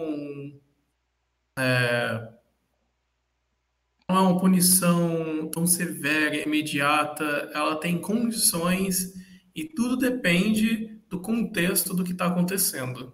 Então, ela, ele é um sistema que envolve muito da situação do que está acontecendo ali, sabe? Por exemplo, é, eu tô lá de boas, não estou com PK, não tenho karma, estou ali na minha, minerando meu ferrinho, super feliz, nível é. 10. Aí chega o indivíduo nível 60, montado num dragão mítico, é, com é. karma mil, desce, sacode e entende? Isso por, por nenhum motivo, sabe? Isso vai ser considerado no contexto relacionado a esse sistema, mas eu não posso me aprofundar nele. O que pode, o que no caso é aquele lance do, dos RP, dos roleplay da vida. Você no, no RP você não mata o cara só de ver ele na sua frente existe um quê, um porém, um porquê, o que, que ele está fazendo ali, se ele, é, se ele atacou alguém da sua família, se ele, se ele explodiu a porta da sua casa, entendeu? Então isso é muito bacana, porque de qualquer forma a pessoa ela é, lógico, vai existir os caras que vão ficar no parangolé batendo toda hora nos caras e não tá nem aí, né? Mas vai ser punido da, da mesma forma como deve ser no, no, sistema. Mas isso aí é legal porque gera a história do, do próprio personagem, já que eles são bastante livres dentro do jogo, né? Isso é bem legal mesmo. Porque daí ele, ele vai te Inclusive... matar, ele não vai ter o tal do Hunted, mas eu não sei como vai ser no sistema de vocês, se vocês vão poder falar ou não. Cada vez que ele fecha a boca e dá uma risadinha, eu acho que eu tô acertando alguma coisa. Então, tipo assim, é, é, tipo, se o cara entrar no Hunted, é, tipo, marcar ele no mapa, ou falar a situação de onde ele tá, sabe? Isso é, não sei, né, se vai ser bacana ou não, mas o cara não poder logar mais vai ser tenso o negócio. Então, é, você mencionou roleplay. Nós já temos uma mecânica dentro do jogo onde você escolhe sua, o seu posicionamento dentro do jogo. E, por enquanto, temos três opções, que é a ordem, é, mercenário e criminal. Você escolhe é, esse, esse, posicionamento do seu personagem. Na hora que você cria o personagem. Esse, eu não, não sei dizer se é no momento que você cria ou se é no proceder da, da quest principal. Mas você pega esse posicionamento e esse posicionamento ele é importante de forma mecânica porque o jogo vai entender esse posicionamento e o jogo vai interagir com esse posicionamento também. É, e por isso que eu dei a risadinha aquela parte, mas é, é isso mesmo. Entendi. Bacana, legal isso. É, aí o pessoal já sabe aí, você falou sobre dragão e tudo mais. É, perguntaram também sobre se vai existir é, montaria para capacidade de bagagem. Essa foi feita pelo Dimitri pelo Instagram. E eu acredito que você pode, ah, talvez possa responder isso, né? Porque você falou sobre dragão, tal, alguma coisa. O jogo em si vai ter montaria? Sim, o jogo tem montaria. Eu exagerei um pouco na descrição do, dra do dragão, porque na verdade o que temos é uma criatura específica que é voltada para a mecânica de montaria. No caso, é um famoso periquito, a gente apelidou assim no parte de desenvolvimento. e, que não é um chocobo. Porque é uma criatura única. Não, é, é diferente do chocobo, mas a, a, semelhança é é impossível não comparar. O Jeg, galera, o jogo não é brasileiro, tá? Tem pessoas brasileiras trabalhando, mas não, um Jeg é demais. Talvez uma, skin, talvez uma skin de Jeg eh, seja top. Uma mulinha, né? Uma mas, mulinha e tal. Andaram pedindo capivara também, né? Capivara seria top. Mas, enfim, é, você tem, você tem várias, várias, várias possibilidades. Porque uma, Revendal é uma ilha desconhecida, né? Então vocês estão explorando, os jogadores estão explorando ali. Exato. Então praticamente você pode conhecer de tudo ali. Por, a, o motivo pelo qual escolhemos investir uma criatura única é para investir na questão da customização dela, equipamentos que envolvem a criatura, é, o sistema de breeding uh, e também a questão de toda, todos os cosméticos que vamos aplicar. É muito mais simples quando você tem uma base para você se centralizar e focar naquele design específico do que uma variedade infinita de zoológico. Uhum, é. Então, Aí, então, uma criatura própria para isso. É, você vai ter os biomas Aí, também. Cada montaria mais. vai conseguir, cada montaria, né, cada tipo de, de pintinho vai conseguir carregar uh, trade packs e, e pesca de forma diferente. Então, por exemplo, você vai ter opções de usar uma montaria que pode carregar dois trade packs, daqui a pouco você consegue uma que você pode carregar dez, e assim por diante, né? Legal Elas também isso. são afetadas pela capacidade. Então vai ter tipo um boi, por exemplo, vai ter essas coisas tipo que é para você carregar as coisas, vai, vai ser legal isso. Sim, no momento o que tem é esse periquito e a, e você consegue então focá-lo a, por exemplo, carregar mais coisas, digamos assim. É, talvez seja um spoiler, mas isso já seria solto, creio que na próxima semana. Hum. Será que seria. Ah, não. É, você consegue equipar sua montaria, né? E esse equipamento é visual também. Então, existem, vão existir diversos, diversos tipos de equipamentos que vão te trazer diversas vantagens. E a montaria, ela é só metade da coisa. Uh, fora a montaria, você tem também a carruagem. Então, essas duas coisas se conversam e elas são, são bastante customizáveis, tão quanto o sistema de navegação. E vai falar mais sobre isso no próximo DevBlog, que estamos produzindo. E é um dos sistemas fundamentais do Revendal que deu um trabalhão para ser feito. Eu acho. como, como vai ter o devblog logo, logo aí, é, não, é, não seria tão interessante soltar todo, tudo sobre não, o sistema. É, isso, aí, isso aí a gente já sabia já que vocês iam é, segurar bastante coisa aí. Quanto que é mesmo para Quanto que você falou para eu mandar no teu Pix lá para soltar mais alguma coisa? Não, brincadeiras à parte. Tenho mais algumas perguntas aqui, ó. Preciso de uma casa para guardar meu, os meus pertences? Ou vai existir Não. um sistema de inventário baú na, na cidade, em algum lugar específico, como tem no Tibia aquela, os baúzinhos lá e tal? E... Hum, então, é um pouco diferente. O que acontece é que tem um, estrutura própria na cidade onde você vai poder guardar certos itens, porém não todos. Tem certos itens que sim, só podem ser guardados na sua, na sua casa, porque ele faz parte de toda a mecânica envolvendo o Trade Pack e os Trade Posts. Questão de você conseguir, de você ter a necessidade de movimentar mercadorias de um ponto X para um ponto Y. Uh, itens comuns, uh, etc., assim, você vai poder guardar nesse, nessa estrutura que vai ser semelhante a um banco, com um baúzão e tudo mais na cidade. Interessante. E a pessoa só ela tem o acesso e, e tal. É, claro. Às Sim. vezes dá para roubar o baú da pessoa, não sei. Tô brincando. É, agora, assim, questão é, sobre canais. Vocês vão. É porque se a gente está vendo 15 mil pessoas no Discord e daqui para frente pode aumentar para 20, para 30, a gente não sabe uma quantidade máxima. E se tornar o, o, o, tornando o jogo massivo mesmo, que é colocar todo mundo no mesmo mapa, no mesmo bioma, no mesmo lugar, vocês sabem que isso é um problema absurdo para qualquer jogo, né? Ainda mais se você tem animação. Uhum. Eu não sei como que é o sistema de vocês, se ele é mais leve, se não é, mas vocês acham que vai existir sistema de canal para servidor ou vão existir coexistir vários servidores né, que todos têm a mesma, a mesma mecânica, talvez interligados com algumas coisas, ou talvez uma guerra, ou talvez uma é, navegar de um servidor para outro, ou alguma coisa desse tipo. Vocês podem falar sobre isso, se você já tem em mente esse sistema de servidor já? Porque sair de 4 mil, que era a hum, expectativa de vocês, para 15 mil, né, é bem, é, é, bem superior. Bastante coisa. Mas a gente conversou sobre isso uh, hoje até. A gente vai ter servidores aqui no Brasil, na Norte América, e na Europa.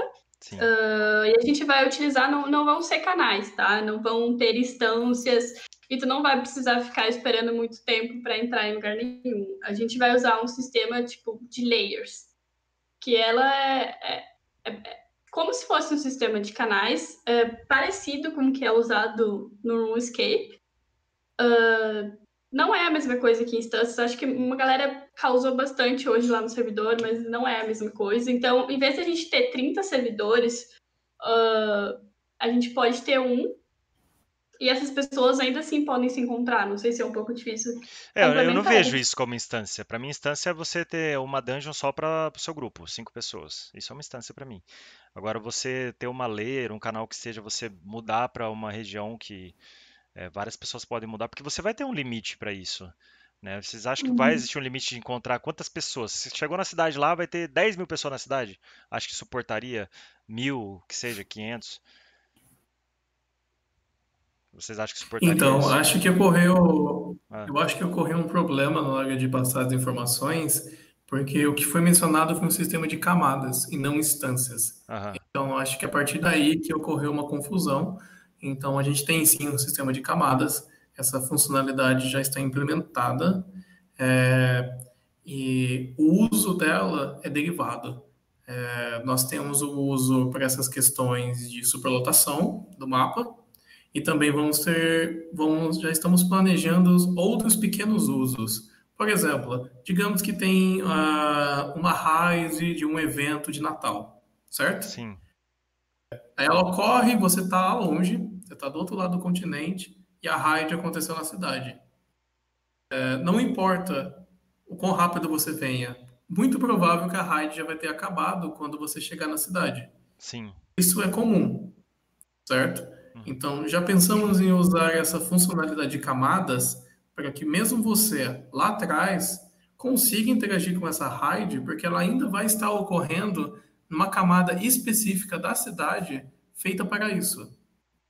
Entende? Entendi. Então, essa, função, essa coisa de camadas, ela existe para agregar o jogo, não para separar os jogadores. É, é eu não sei se eu posso citar um exemplo, porque lá no Lost Ark é canal. Eu não sei se você chegou a jogar Lost Ark. No Lost Ark eu acho que é canal, lá não deve ser camada. Mas ao mesmo tempo que você tinha um boss no seu canal ali fazendo, ah, não tem o boss aqui, vamos pro canal 9. A gente mudava ele tava lá, porque era o mesmo horário praticamente. Entendeu? Que acontecia esse tipo de, de evento. Você acha que isso é o que vocês estão meio que trabalhando também? Sim, é, essa é uma parte recente do desenvolvimento, porque o sistema de camadas ainda é novo, mas sim, é, seria uma aplicação bem parecida com, com isso mesmo. Porque pensa, qual, qual é a graça? É, você está lá com seus amigos e você tem que esperar ficar na fila onde tem 300 mil jogadores para ver se você consegue lutar com a criatura e talvez. Ah, no mesmo canal. Sabe, né? Não faz sentido para nós, né? Sim. Exato. E a pessoa, por exemplo, eu e você, eu você, a gente não faz parte da mesma guild e a gente não tá numa party, mas quando ocorre alguma coisa de superlotação, a gente pode se encontrar também. A exemplo do Albion que a gente citou o jogo também, é, teve uma época que ele começou a dar superlotação na cidade. Então chegava um momento que tinha 400, 500 players, todo mundo ficava invisível sabe? Então você ouvia os passos, tal, alguma coisa desse tipo. Então você ficava, eh, todo mundo ficava invisível, você via ali alguns movimentos, tal, e você via os pontos do pessoal da sua party andando pela cidade, né? Só que você não via as pessoas. Entendeu? Chegava a esse ponto, esse limite. Só que lá também não existe um sistema de, de canal, só que os mapas são limitados à quantidade de pessoas e tem sim essa, esse portal para passar de um mapa para outro, né? Uhum. E é automático Sim. isso aí. Sim, como é, como é uma funcionalidade recente no Dawn, a gente não sabe ainda qual vai qual, quais vão ser todas as aplicações ainda. É, essa funcionalidade ela existe agora por conta da grande demanda dos jogadores que a gente está esperando agora, que é muito maior do que o começo. Uhum. E como ela vai ser aplicada ainda sendo estudada. E com certeza a gente vai dar uma olhada no Albion, no Lost Ark e outros, e outros jogos que usam também ah, sistemas parecidos. Não vê Albion não, cara. Apesar que, ah, bom, você já tem um ponto positivo que vocês não têm portal que ultrapassa portal e seu personagem sai com uma bolha do outro lado e você não consegue atacar esse cara, sabe? Então aí já Isso. você já tem uma vantagem nisso já. Então praticamente é uma crítica que muita gente falava. O cara andava, galopava meio mapa, saía atrás dele, tava com bolha ainda andando atrás dele, né? Então, é, sei lá, é um negócio meio complexo. Mas, ah, dá, vai dar pra fazer PVP em cima da montaria também ou não? Então, é, sim, o, não, você está na montaria não impede de começar o PVP, mas no momento que começa o PVP, você tem que estar tá fora da montaria. Por enquanto. Por quê? Porque a produção de criar interações com a montaria e combate é um pouco além do que a gente pode desenvolver no momento. Entendi. Tá. Outra coisa que eu queria perguntar para vocês era referente ao, uh, como se diz, era sobre PVP também? Eu acabei esquecendo a pergunta. Mas enfim, hoje a gente pode encontrar. Vocês estão trabalhando várias dungeons e vários, várias, várias coisas, porque uma, você tem que ter o, o público PVE e o público PVP também. Querendo ou não, o Eric e a Vicky pode responder. É, é, não tem um só que vai levar para frente. Né? Se fosse só PVE, não levaria para frente, precisaria do PVP também para galera né, ter o engajamento também. É, e eu acredito que isso soma um com o outro. Até mesmo porque vocês têm sistema de craft, é, coleta e tudo mais, e recursos que vocês vão, vão precisar. É, vai ter gente que vai trabalhar só na parte de, ah, eu quero trabalhar só fazendo craft aqui no jogo. Eu quero fazer só, sei lá, a, montaria de vocês vai ser, como que vai ser? Vai ser domado? Vai ser compra? Como é que vai ser? A pessoa consegue criar esse tipo de montaria ou só animais só para alimentação, por exemplo? Animais Sim, uh, o jogo tem que ele tem que progredir de um aspecto de PvE e PvP juntos, porque eles são fundamentais para manter as duas partes em harmonia.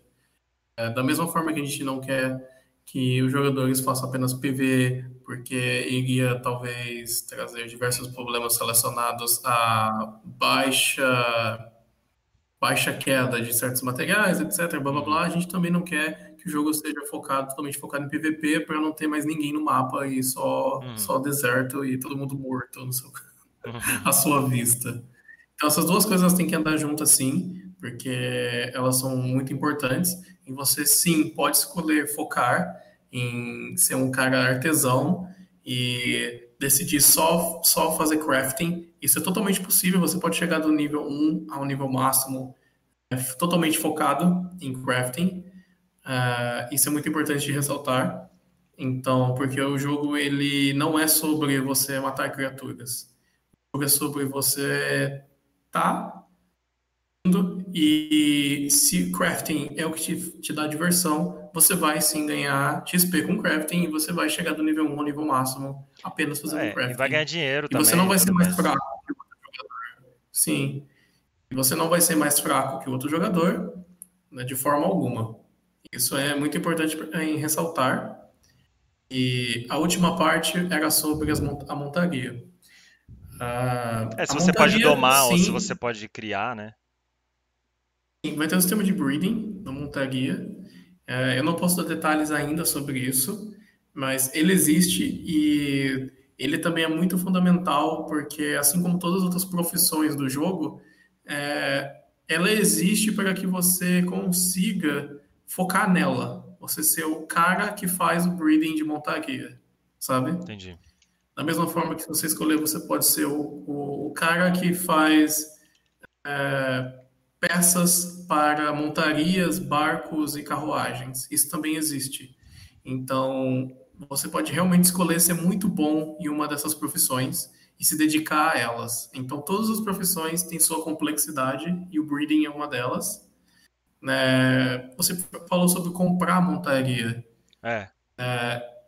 Não acredito que tem nenhuma loja que você pode comprar montaria e também não existe nenhum meio de você comprar montaria com dinheiro real, nem não, nada Não, mas gênero. eu falo assim, às vezes vocês vão colocar como um, uma forma de, de outfit também, sabe? De você vender a montaria, ah, entendeu? De você ter a montaria vendida, ah, mas tem toda a montaria do jogo tem a mesma porcentagem de velocidade, tem a mesma característica, ou ela seria um transmog, ela seria um, sei lá, o boizinho lá que você consegue dentro do jogo, mas você consegue mudar ele para um é, um touro bandido, sabe? Ficar fortão, ficar bonitão, diferente.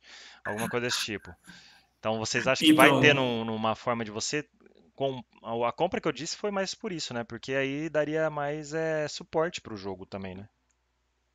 Então, assim como todos os fatores que são relacionados ao personagem vão existir cosméticos, ou seja, o personagem, é, uhum. coisas que vão por cima do personagem, a montaria, o equipamento da montaria, a carruagem, equipamento da carruagem, o barco, as peças do barco e por aí vai. É, todos, é, tudo isso vai ter cosmético, mas esses cosméticos são cosméticos, eles não, não dão status para você. E todo, tudo que é relacionado ao status, você vai conquistar dentro do jogo. E sim, a montaria tem diversos status. É, ela nunca é genérica, ela nunca é igual uma outra. Ah, legal. É, e isso é muito importante, porque você montar seu pacote, né, o seu tipo de montaria, o equipamento que você colocou no, vai colocar na sua montaria, seu tipo de carroça, equipamento que você vai colocar na sua carroça, tudo é, é muito vital para criar o, o, o, tipo de personagem que você quer. Se você quer um personagem que vai transportar as coisas rápido, personagem que quer transportar as coisas com mais segurança, com mais defesa, etc, etc, etc. Então, sim, vai ter toda essa customização e a parte de cosméticos, e a parte de cosméticos é só cosmético. Ah, isso, isso, é muito bacana, legal mesmo. Eu acho que é interessante porque é, é legal você ver você vai dar, vai, vai dar mais condição ao mercado também. Né? Você pode vender uma montaria que tem um atributo X e o outro tem atributo Y, né? então você dá mais condição ao mercado isso aí. É, algo, uma dúvida que também o pessoal fala sobre PVP, e eu acho que isso é um ponto crítico que acaba gerando a política do jogo, né? E vocês têm um, uma ideia grande sobre isso também, sobre o cara virar governador, a pessoa virar é, é, como é que fala, virar o domínio ali daquele espaço. A gente tem um mapa que vocês colocaram no site. Eu não sei que dimensão está esse mapa já hoje, ou vai vir depois do lançamento, ou se ele é o mapa final de lançamento.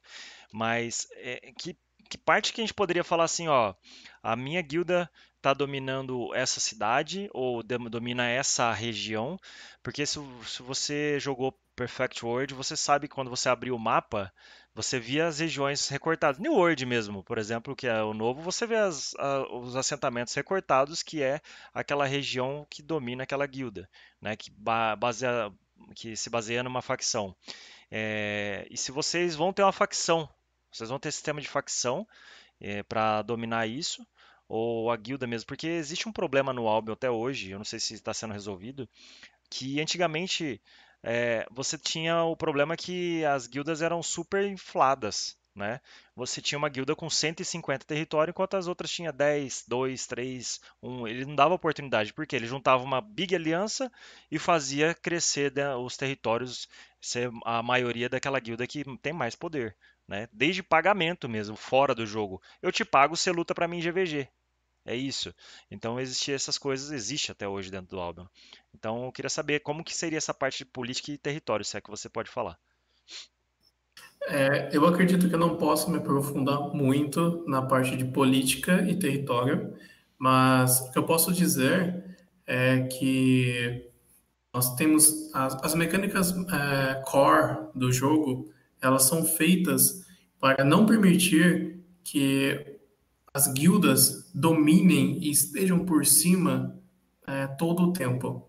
Sim. Então, isso é, é, muito importante. Eu creio que isso não é o suficiente, porque é, é fácil de burlar, como você mesmo disse, tem a situação que tem pessoas que pagam por fora para fazer a guilda lutar por ela, então é uma influência indireta fora do jogo e, e tudo mais. Tem a questão das guildas infladas, né, com um milhão de gente, Sim. ou aquelas alianças que é um milhão de guildas, só que é do mesmo dono.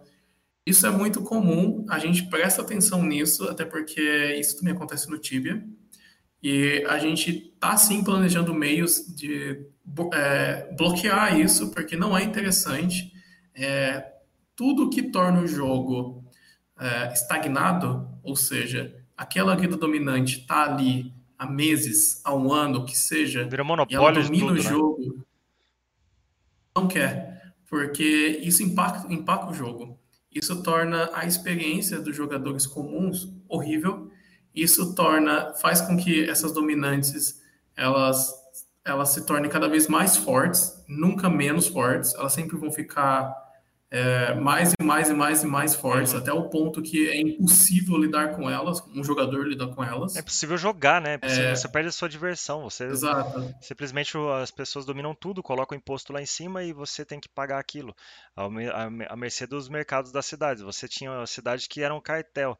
A pessoa comprava todas as cidades e colocava 300% de imposto sobre cada coisa que você ia craftar. Era tenso o negócio sabe? Eu acho que isso é um. Exato. Se vocês fizerem bem certinho isso tudo, eu acho que vocês conseguem ter um público muito superior para a parte política do jogo. Sim, é, e voltando nessa parte das mecânicas core, é, fundamentais, é, elas existem para que, o, para que os jogadores elas não, não se apeguem tanto assim a, a dominar aquele local e vai ser aquele local que que, que ele vai construir as coisas e vai dominar e vai ficar ali e vai enriquecer ali. Então, o jogo ele é feito para que esteja em constante exploração. Se você não está em constante exploração, você vai ficar para trás. Jogadores que exploram uhum. e tentam descobrir as coisas e ir além, é, grupo de jogadores que seja, guildas, eles vão sempre estar na vantagem. Isso é importante de ressaltar, porque com isso a gente cria novas oportunidades. Uma vez que a gente consegue manter as guildas não muito fortes, porque elas vão ter estar em constante atrito, elas vão ter que. Elas vão ficar estagnadas, fechadas no seu círculo, elas vão ter que sair. É, isso, isso faz com que elas não fiquem tão fortes.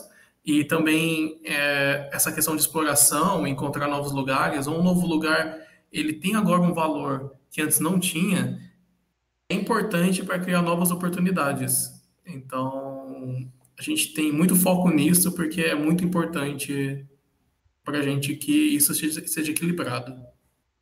Muito bacana.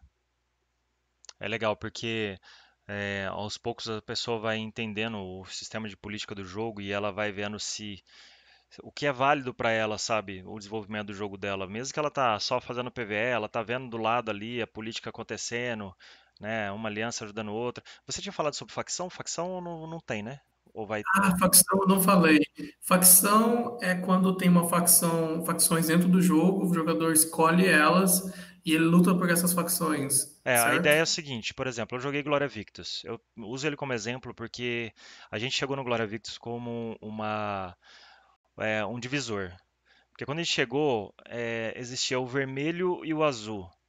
Aí a gente falou assim, cara, não tem ninguém no amarelo, por exemplo. E a gente falou, vamos entrar no amarelo. Aí o pessoal do vermelho falou pra gente, veio atrás de nós, falou assim, ó, vem com a gente, porque os azuis são os hermanos, eles são, né?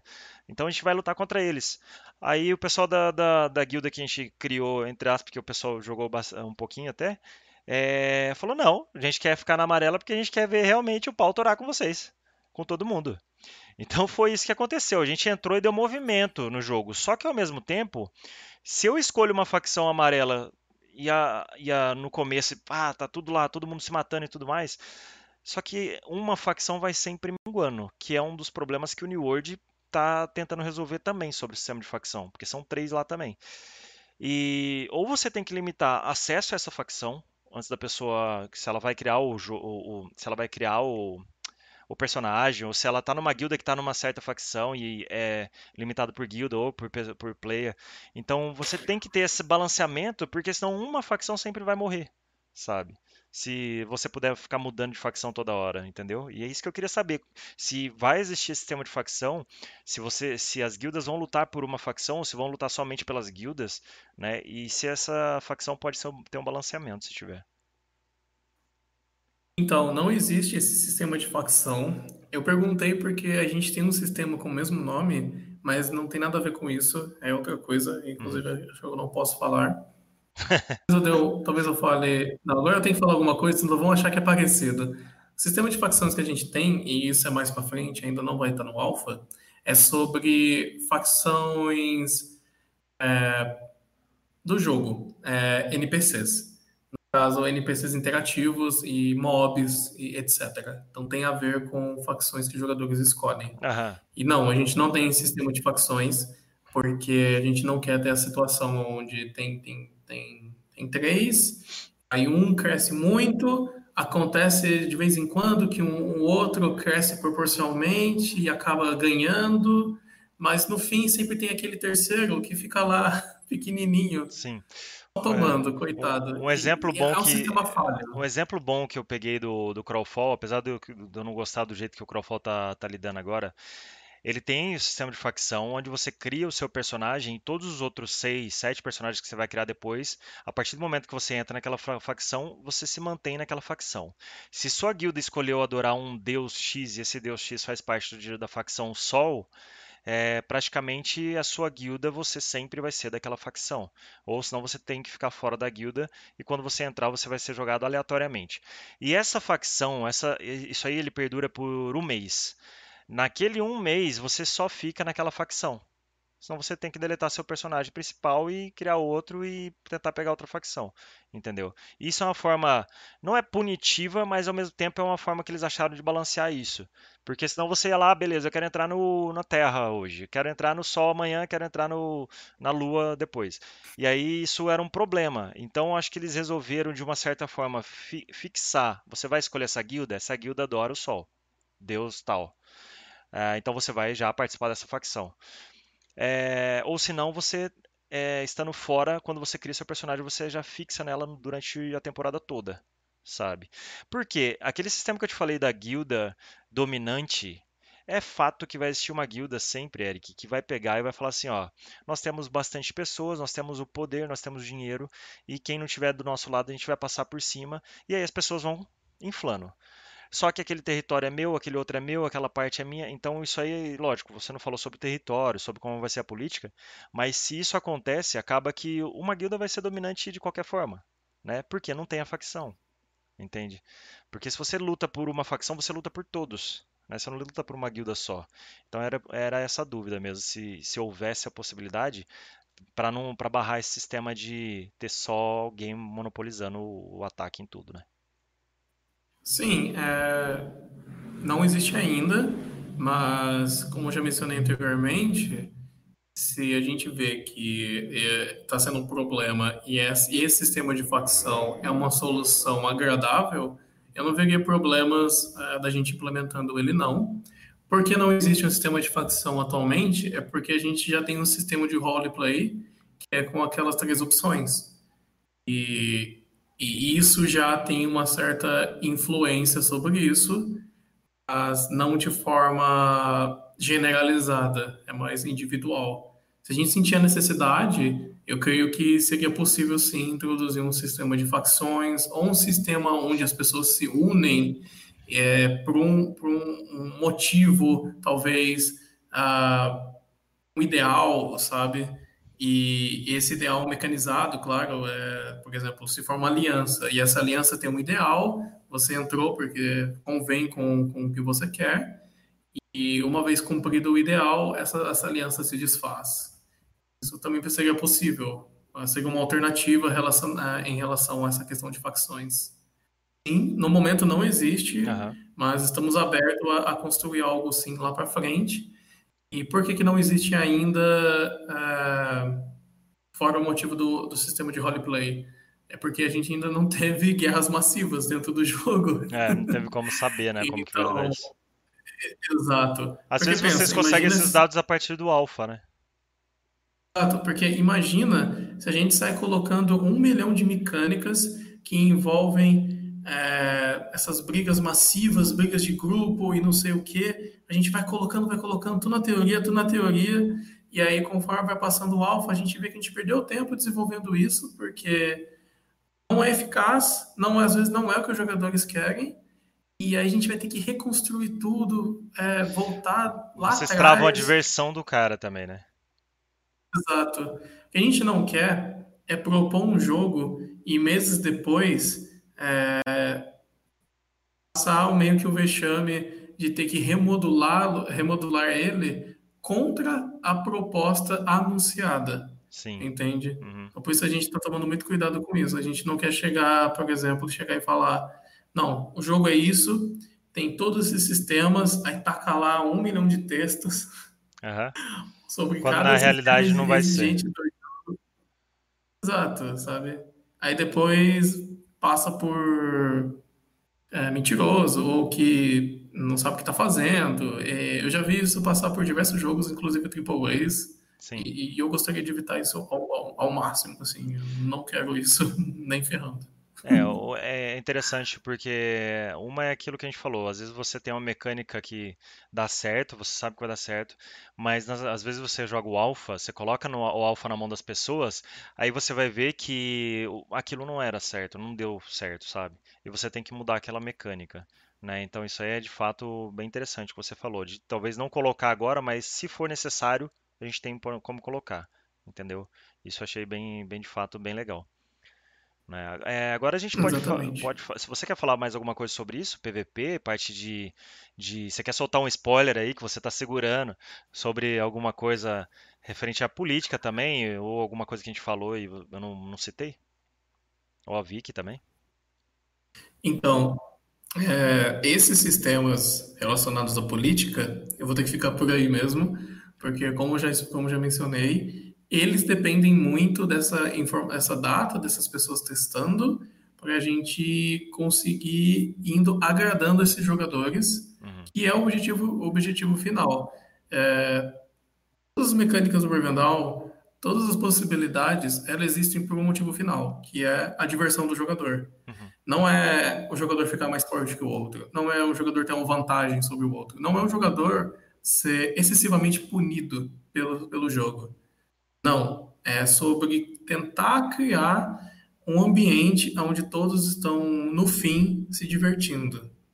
Tem Bacana. a galera que alo- aloprada. Bom, aí realmente não vai ter diversão. né? Mas é, sempre é pensado ambas as partes estando se divertindo. Por isso que muitas vezes eu não incentivo, não menciono coisas como punições excessivas para quem gosta de PVP, para quem gosta de simplesmente achar um alvo fácil e matar ele. É, se condiz com a sua roleplay, é, isso faz sentido de certa forma parte do seu personagem. E isso é totalmente entendível pelo, pelo jogo. É claro que ainda assim tem uma punição, claro que eh, a gente também não quer que 80% dos jogadores escolham ser assassinos, Uhum, mas a gente quer oferecer as opções e oferecer uma punição equilibrada para todo mundo. Uma É. recompensa e uma punição equilibrada. fora isso, o MMORPG, digamos, todos praticamente, a categoria em si passa por balanceamento direto, constante. Sim, Todo dia. Desde punição, desde buff, debuff, desde nerf, desde retirar do jogo uma parte, uma- alguma coisa que está indo para o mau caminho. Então isso aí é constante, porque o jogo ele é ativo, não é um negócio que você tem 60 horas e acabou o jogo, né? Você tem uma vida. O WoW, 15 anos, outros jogos aí 8, 10 anos, 3 anos.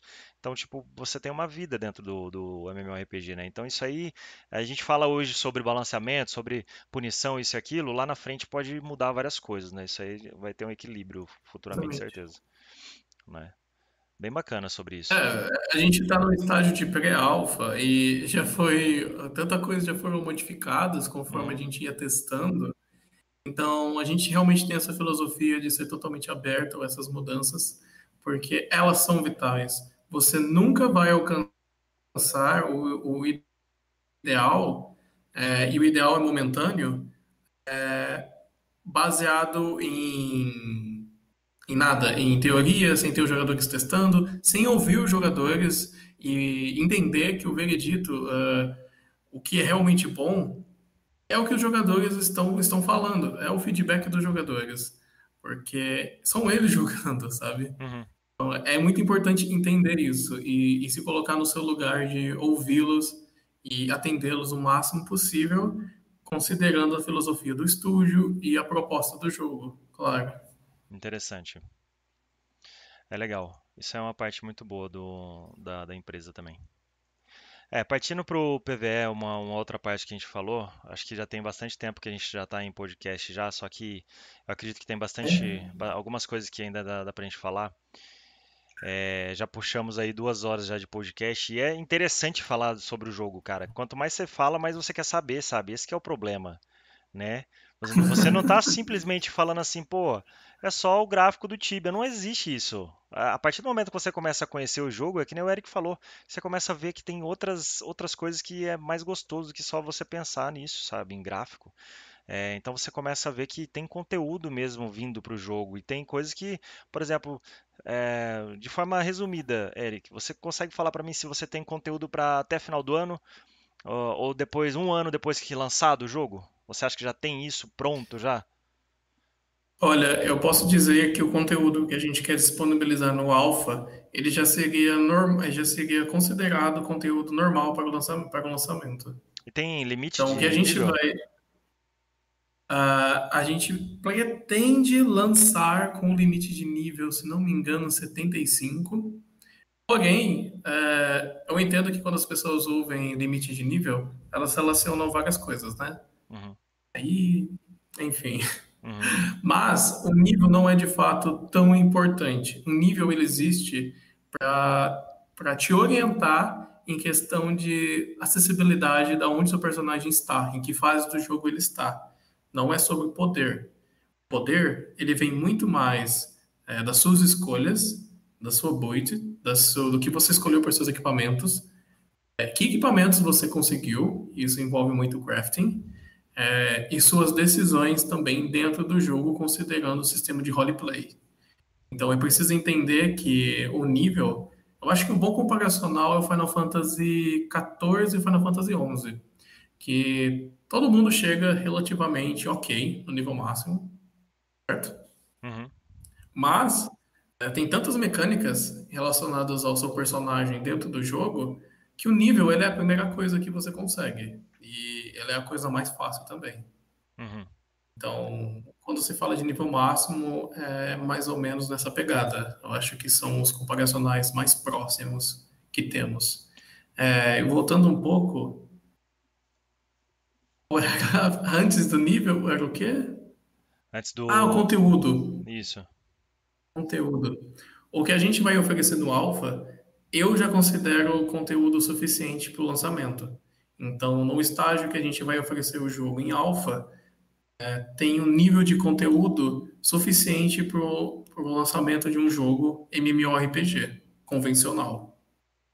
Então, eu diria que é, com tudo que temos já dentro do jogo, se lançado, é, daria assim um ano facilmente, assim, um ano, um ano e meio, sem nenhum problema. A questão é que a gente não quer parar aí.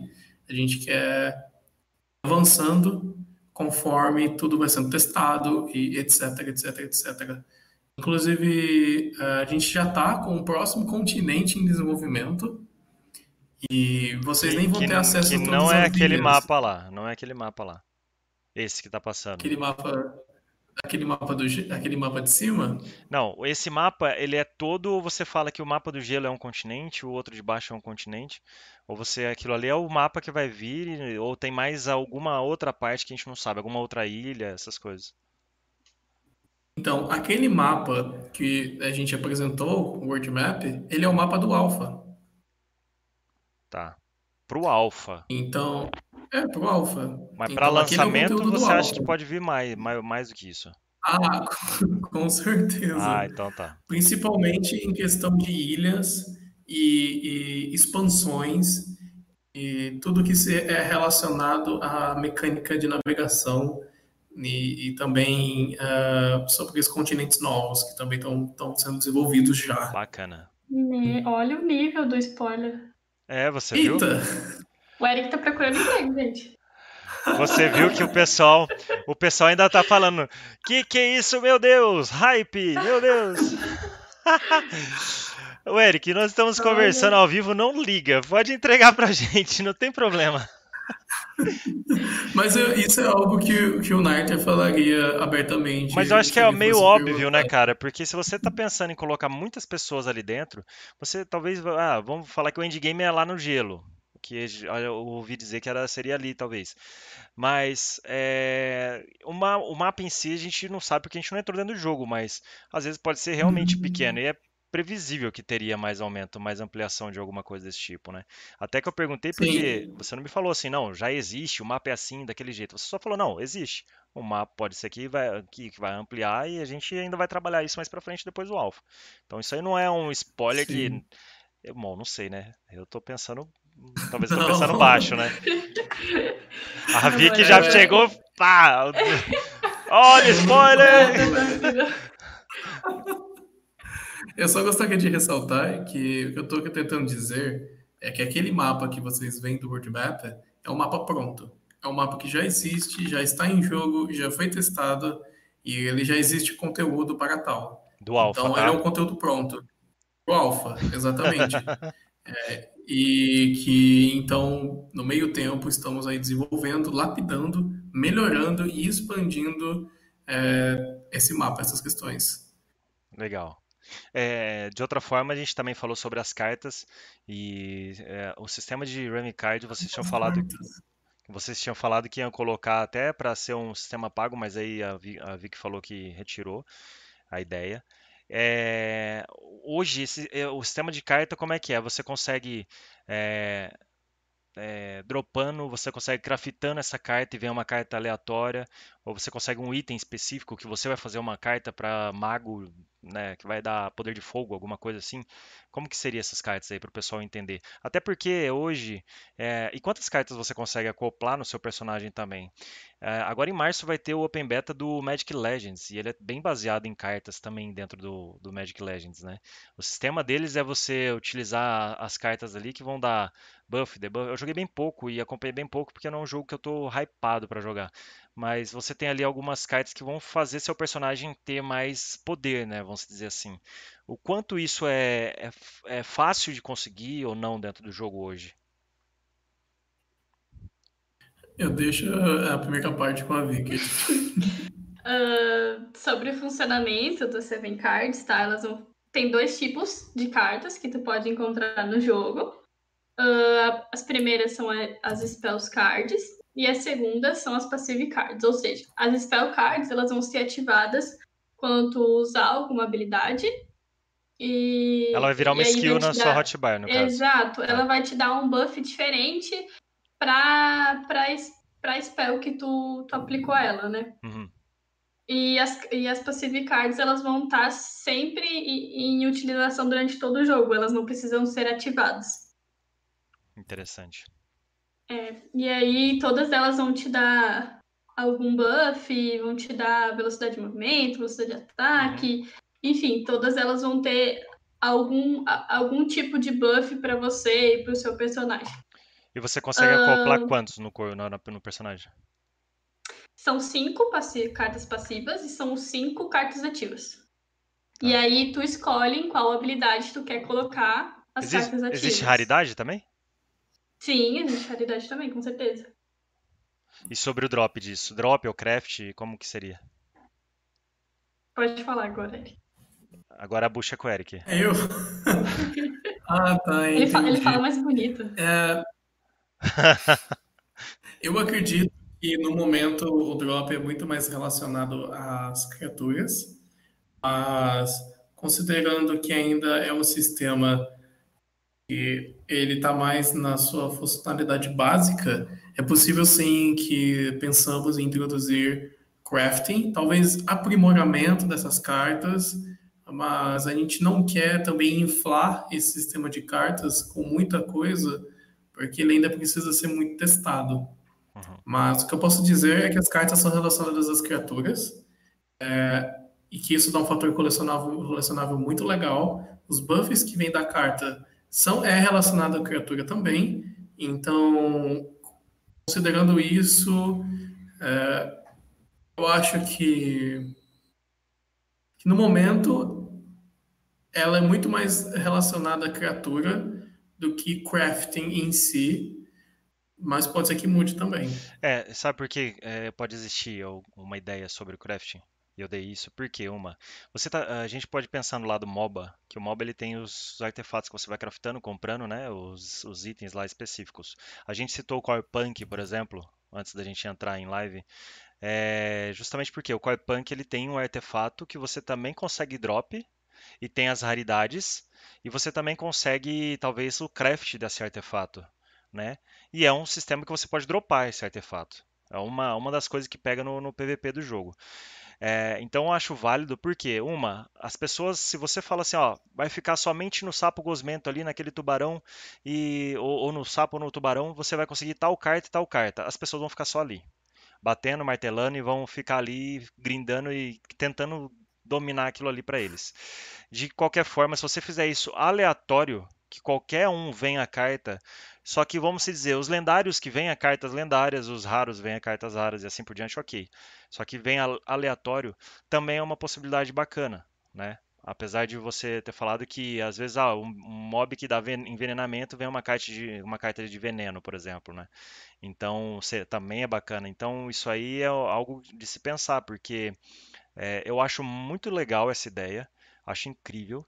Uma hora ou outra vocês podem até lançar um sistema colecionável fora do jogo, querendo ou não, um joguinho à parte de você jogar estilo Gwent, ao estilo, sei lá, outros jogos. Não, não digo para você é, colocar ali mesmo, sabe? Vamos dizer, colocar na interface ali, ah, eu quero entrar no joguinho aqui de carta online. O cara tem essa carta, tem outra, tipo um super trunfo mesmo dentro do jogo. Não precisa ser um jogo à parte. Porque acho que jogo à parte é, é meio complexo, né? Com o tamanho que é os jogos AAA que tem hoje de card game. Então, acho, eu curti pra caramba esse sistema de carta, cara. Eu achei do caramba. Tanto que eu tentei olhar na, no site, eu, eu perguntei pra Vicky sobre. Até a Vicky respondeu sobre não colocar no sistema de compra de carta. Eu achei. Eu pensei que seria. Eu pensei que seria. Aí eu coloquei um pé atrás sobre isso. Né?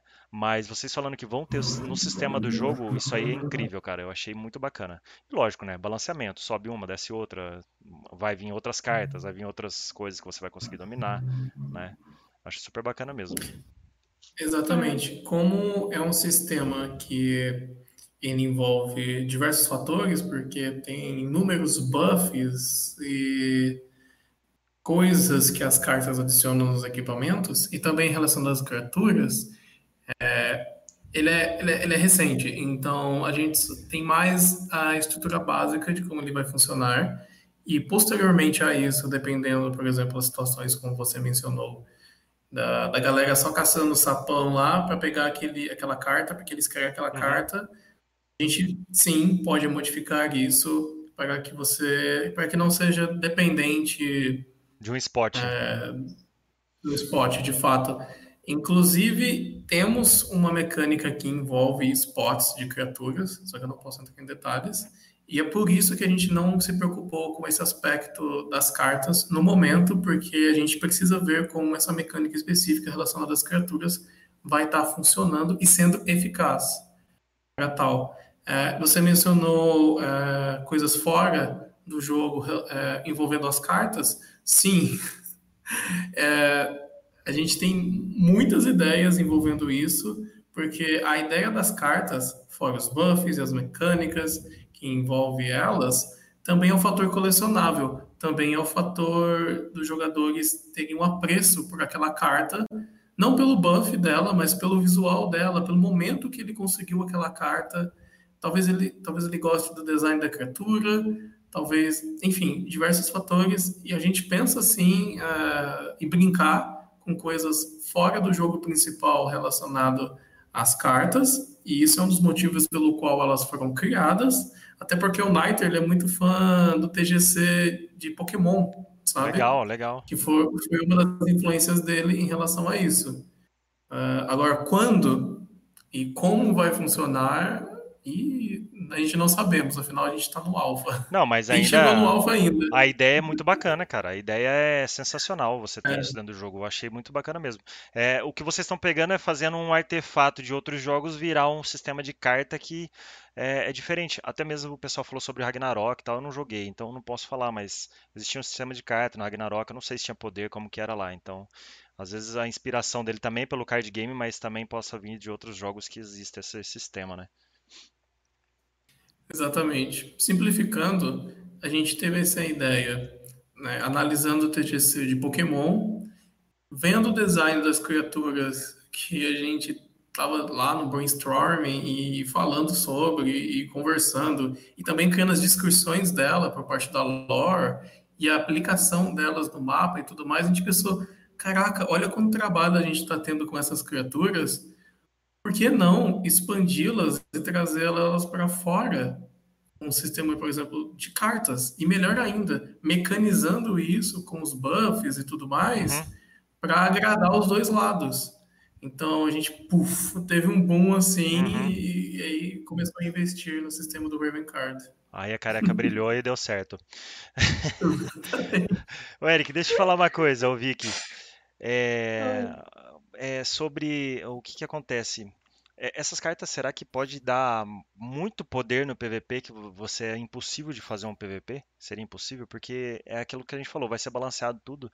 Mas você acha que, por exemplo, eu ir num lugar que eu não consegui carta nenhuma e a gente vai para uma fight PVP e acha um cara que tá todo bufado de carta, você acha que isso pode ser um problema pro jogo?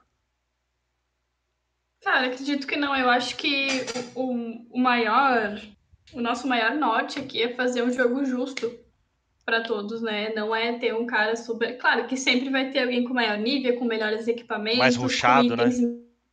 melhorados, é, com itens melhorados, enfim, a gente não consegue uh, afirmar que tu não vai apanhar muito para esse cara, mas uh, pelas cartas ele não vai conseguir ter um buff tão extraordinário que seja impossível de ganhar dele em algum momento, assim. Então, acredito que eh, sobre as cartas a gente ainda vai desenvolver bastante coisa durante o alpha e durante uhum. o beta, muita coisa, mas acredito que, que não vai ser possível fazer isso não, porque a gente quer promover um jogo justo para todo mundo. Beleza. Exatamente. Inclusive, as minhas cartas preferidas não são as cartas que dão buffs relacionados a aumentar seu ataque, etc. São outras coisas. Interessante. É. Às vezes um pouco mais de carga na sua bag. Coisas básicas que a pessoa, tipo assim, ela não vai influenciar tanto no. no... É que eu não li toda, todas, todas as cartas, tá? Eu não li, eu tenho elas aqui, ainda vou dar uma pesquisada certinho. Até falei que ia fazer um vídeo separado sobre isso. E eu acho que vai ser muito bacana. Se for bem trabalhadinho e tal, vai ser bem bacana. Fora que uma, depois vocês podem conseguir fazer artes específicas, né? Porque nas cartas você vê os locais, o, o boss, ou, ou onde consegue aquela carta, alguma coisa desse tipo. Mas às vezes você pode conseguir fazer uma arte específica daquele card e vai ficar sensacional também. Né? Isso, isso já foi discutido. E sim, a gente pensa muito em introduzir é, não só artes diferentes nas cartas, tipo, por exemplo, a imagem que tem naquela carta, ela pode ser legacy, do momento específico que você obteve ela, como também talvez artworks relacionados às, à, às da carta, ou até mesmo contests. A gente falou muito e viu que tem muitas possibilidades, são possibilidades muito legais que só agregam para o jogo, afinal é só o visual da carta. E, e, eu acho isso muito genial. Tipo, imagina você tá lá no contest e você manda uma arte da carta que você ama, ela é aprovada e você ganha essa carta. Tipo, isso dá um carinho, dá, um, dá uma sensação muito, muito, muito legal. Muito eu sempre quis, sempre quis um jogo que, que tem esse nível de interação da Humanizado, comunidade né? criativa. Né? Exato. Eu, eu achei sensacional, tipo, é, acho que vai ser uma adição muito legal para a galera que, que quer ter algo seu e único no jogo. É, não foi definido ainda todas as coisas que você vai ter relacionadas às cartas e aos visuais delas, etc. Mas já foi conversado todo quanto é tipo de coisa, sim. Interessante. Vai ser muito legal. É, e a única coisa que eu acho que faltou, mas vocês podem complementar mais, é sobre os arquétipos. É, vocês não precisam explanar tudo, porque até às vezes vocês estão com tempo reduzido, mas é, a gente tem oito, oito arquétipos hoje, e disso você pode virar N, N tipos de, de classes, vamos dizer assim, né? E como que você. É, isso, isso é bacana porque o começo do jogo, a pessoa vai escolher uma arma, vai escolher uma classe específica, é, ou ela vai, vai pegar isso ao, ao longo do, da main quest, por exemplo. É, ou e, e, ela pode mudar isso com o tempo. Ah, eu não quero ser mais tal, vou mudar para outra classe. É, sei lá, tendo meus atributos reduzidos. Uma coisa que eu curti bastante no Final Fantasy, não sei se você jogou, é que você faz a main quest com o personagem e você pode upar a classe nele mesmo de as 30 classes lá, você pode upar no mesmo personagem sem precisar fazer a main quest. Você faz uma quest de classe, sabe? E aí eu não sei como que seria a ideia de vocês sobre os arquétipos. Até teve dúvida ali, eu vi um, um, alguma coisa passando de pergunta, que a pessoa ficou, ela não sabe ainda como que funciona, né? Então, começar do começo do começo dos arquétipos. A gente vai ter oito arquétipos, né? E com eles é possível fazer 56 combinações. Eu acho que é importante ressaltar também que muita gente tem um pouco de dúvida, mas o nome da tua classe que a gente tem no documento lá no Discord, ele é, ele é meramente o teu nome, tá? Ele não vai influenciar na tua jogabilidade, ele não vai te trazer nenhuma skill adicional. Mas sim, uh, se em algum momento do. Pode falar. Só complementando que esse nome das combinações existem por fator de organização interna da gente e também para possibilidades do futuro. Porque tendo é, esse título, é, é, esse, esse título moldado, fica mais fácil da gente pensar na progressão futura relacionada às classes, em vez de deixar tudo solto. Porque já são oito arquétipos com 56 combinações então é importante que a gente tenha essa organização interna, sabendo o propósito dessas combinações e que tipo de estereótipos elas acabam formando. Mas no momento, é, sim, elas são apenas títulos que são formados a partir das combinações. E de qualquer forma, a criação do personagem. Eu tô, eu tô vendo só o Eric fazendo assim no bigodinho do, dali, ó. Só se olhando no espelho, quando... só. Quando tu cria o teu personagem, tu já escolhe os teus, teus três arquétipos, tá? Uh, tu pode ir upando, uh, independente do que tu upar, tem, tem diferença do, level, do, do level que tu vai alcançar. Por exemplo, uh, um archetype meu tá 10, nível 10, outro tá nível, outro tá nível 10, outro tá nível 40. Então, o meu nível de jogador é a divisão desses três. Uh, e a qualquer momento do jogo, tu pode decidir trocar, tu reseta a tua árvore, uh, a tua spell tree por uma quantia de gold do jogo. Uhum. E tem os teus pontos de voltas para tu distribuir da melhor maneira possível. Então, eu acho que esse é um dos pontos principais, assim, sobre a personalização do teu personagem.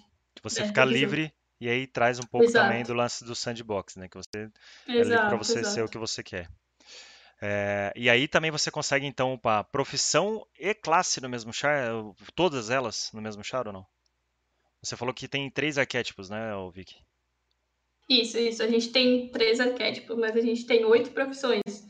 Então, uh, a cada nível de profissão vai desbloquear uma habilidade daquela profissão diferente. Hum. Então. Ai, será que é spoiler? então, por Eu enquanto. Acho que é spoiler, sim. então, durante, durante o, o teu Agora jogo, continua. Tu pode, upar, tu pode upar todos os, teus, os teus três archetypes, quanto as tuas oito profissões. Então, tu vai só progredindo com o teu personagem. Boa! E ganhamos um spoiler! Show de bola! Tô Aí... procurando emprego. e fora isso, é, também muda, né? Outfit, essas coisas mudam. Você pega uma arma diferente, a arma muda. É, não é que nem, ah, eu vou upar, que nem o BDO que o pessoal fala aí, que eu não joguei, né? Mas até esse ponto. De você ficar upando a arma e a mesma arma até o final, sabe? Teve uma época que eu joguei BDO, acho que eu joguei minha arma fora. Acho que eu fiquei sem arma, não sei o que aconteceu, porque eu tinha que upar aquela arma, só que eu tinha jogado ela fora. Alguma coisa desse tipo. E de qualquer forma, é, é, você vai mudar o outfit disso, né? Você vai ter mudanças também de skin, tudo disso também, né? Isso. É... No momento, a gente decidiu sacrificar a questão do visual do personagem, eu já explico, para manter a questão da customização e opções de equipamentos uh, com as maiores variedades possíveis. Então, a gente preferiu que o personagem ele não, não muda a arminha que está nele, específica, porque a gente preferiu que dentro dos equipamentos você tivesse um bilhão de armas para poder escolher, craftar, é, ampliar, é, E entre outras, outras mecânicas que tem relacionadas aos equipamentos. Aham. Então. Ao invés dela virar uma skin, ela vira uma arma. arma normal mesmo. Ela vira. Você faz a arma normal. Tipo assim, tem uma espada de Isso. fogo. Certo? Que ela parece um flamejante, a espada flamejante do Tibia lá, que eu não lembro, nos- é, não lembro os nomes. E aí. É, e aí você lá dentro, ao invés de você ter uma skin somente disso, não, você crafta ela. É isso. Exato. É, ah, Só é importante entender que essa arma, seus equipamentos, eles não são representados visualmente no seu personagem no momento, porque a gente preferiu ter tanta a customização do personagem em aberto, quanto as possibilidades de crafting com o equipamento também em maior número possível. Então é um sacrifício que escolhemos, mas em pró de a longo prazo trazer maior diversão, até porque é, se fosse um jogo que realmente aparece equipamento que está no seu personagem, isso traria limitações para os dois lados, tanto para o visual do seu personagem, todo mundo ia ter meio que no fim, no endgame, um visual meio parecido, Uhum. principalmente dependendo dos arquétipos, quanto em relação a- ao equipamento em si, que a gente ia ter que ser limitado àquele equipamento, porque é muito custoso criar um personagem com equipamento diferente. Então a gente, eh, a gente escolheu essa, essa alternativa, porque, até porque com essa alternativa torna muito mais possível no futuro a gente trazer animações mais complexas e interações mais dinâmicas relacionadas ao gráfico e ao visual ao invés de ser preso a esse aspecto realista, onde o que você está equipado no seu personagem aparece nele. Interessante. É, Eu acho que a gente Então, explanou é, bastante coisa. Pode falar, Vicky. Sobre, sobre os itens, é uma dúvida que a galera tem bastante também. Ah, a gente vai fazer um devblog bem detalhado no início, mas já foi conversado que no, no próprio Discord que a gente vai conseguir. A gente tem um sistema que tu vai melhorando teu item de acordo com a tua jornada. Então, se tu quiser ficar com a mesma arminha, a mesma espadinha, enfim, ah, o jogo inteiro, tu pode ir melhorando aquilo até chegar no nível super super elevado até acompanhando a tua jogabilidade. Belo spoiler. Olha, para ser ter justo, tudo para ser justo, devblog, é, o gente vai- dev blog sobre equipamentos, ele também está muito próximo. Então, Vai, vai ter pacote É um fundador? vai, Vic. Vai, vai ter E tá, em breve também. é em breve, só que esse pacote fundador ele dá acesso ao alpha já ou não?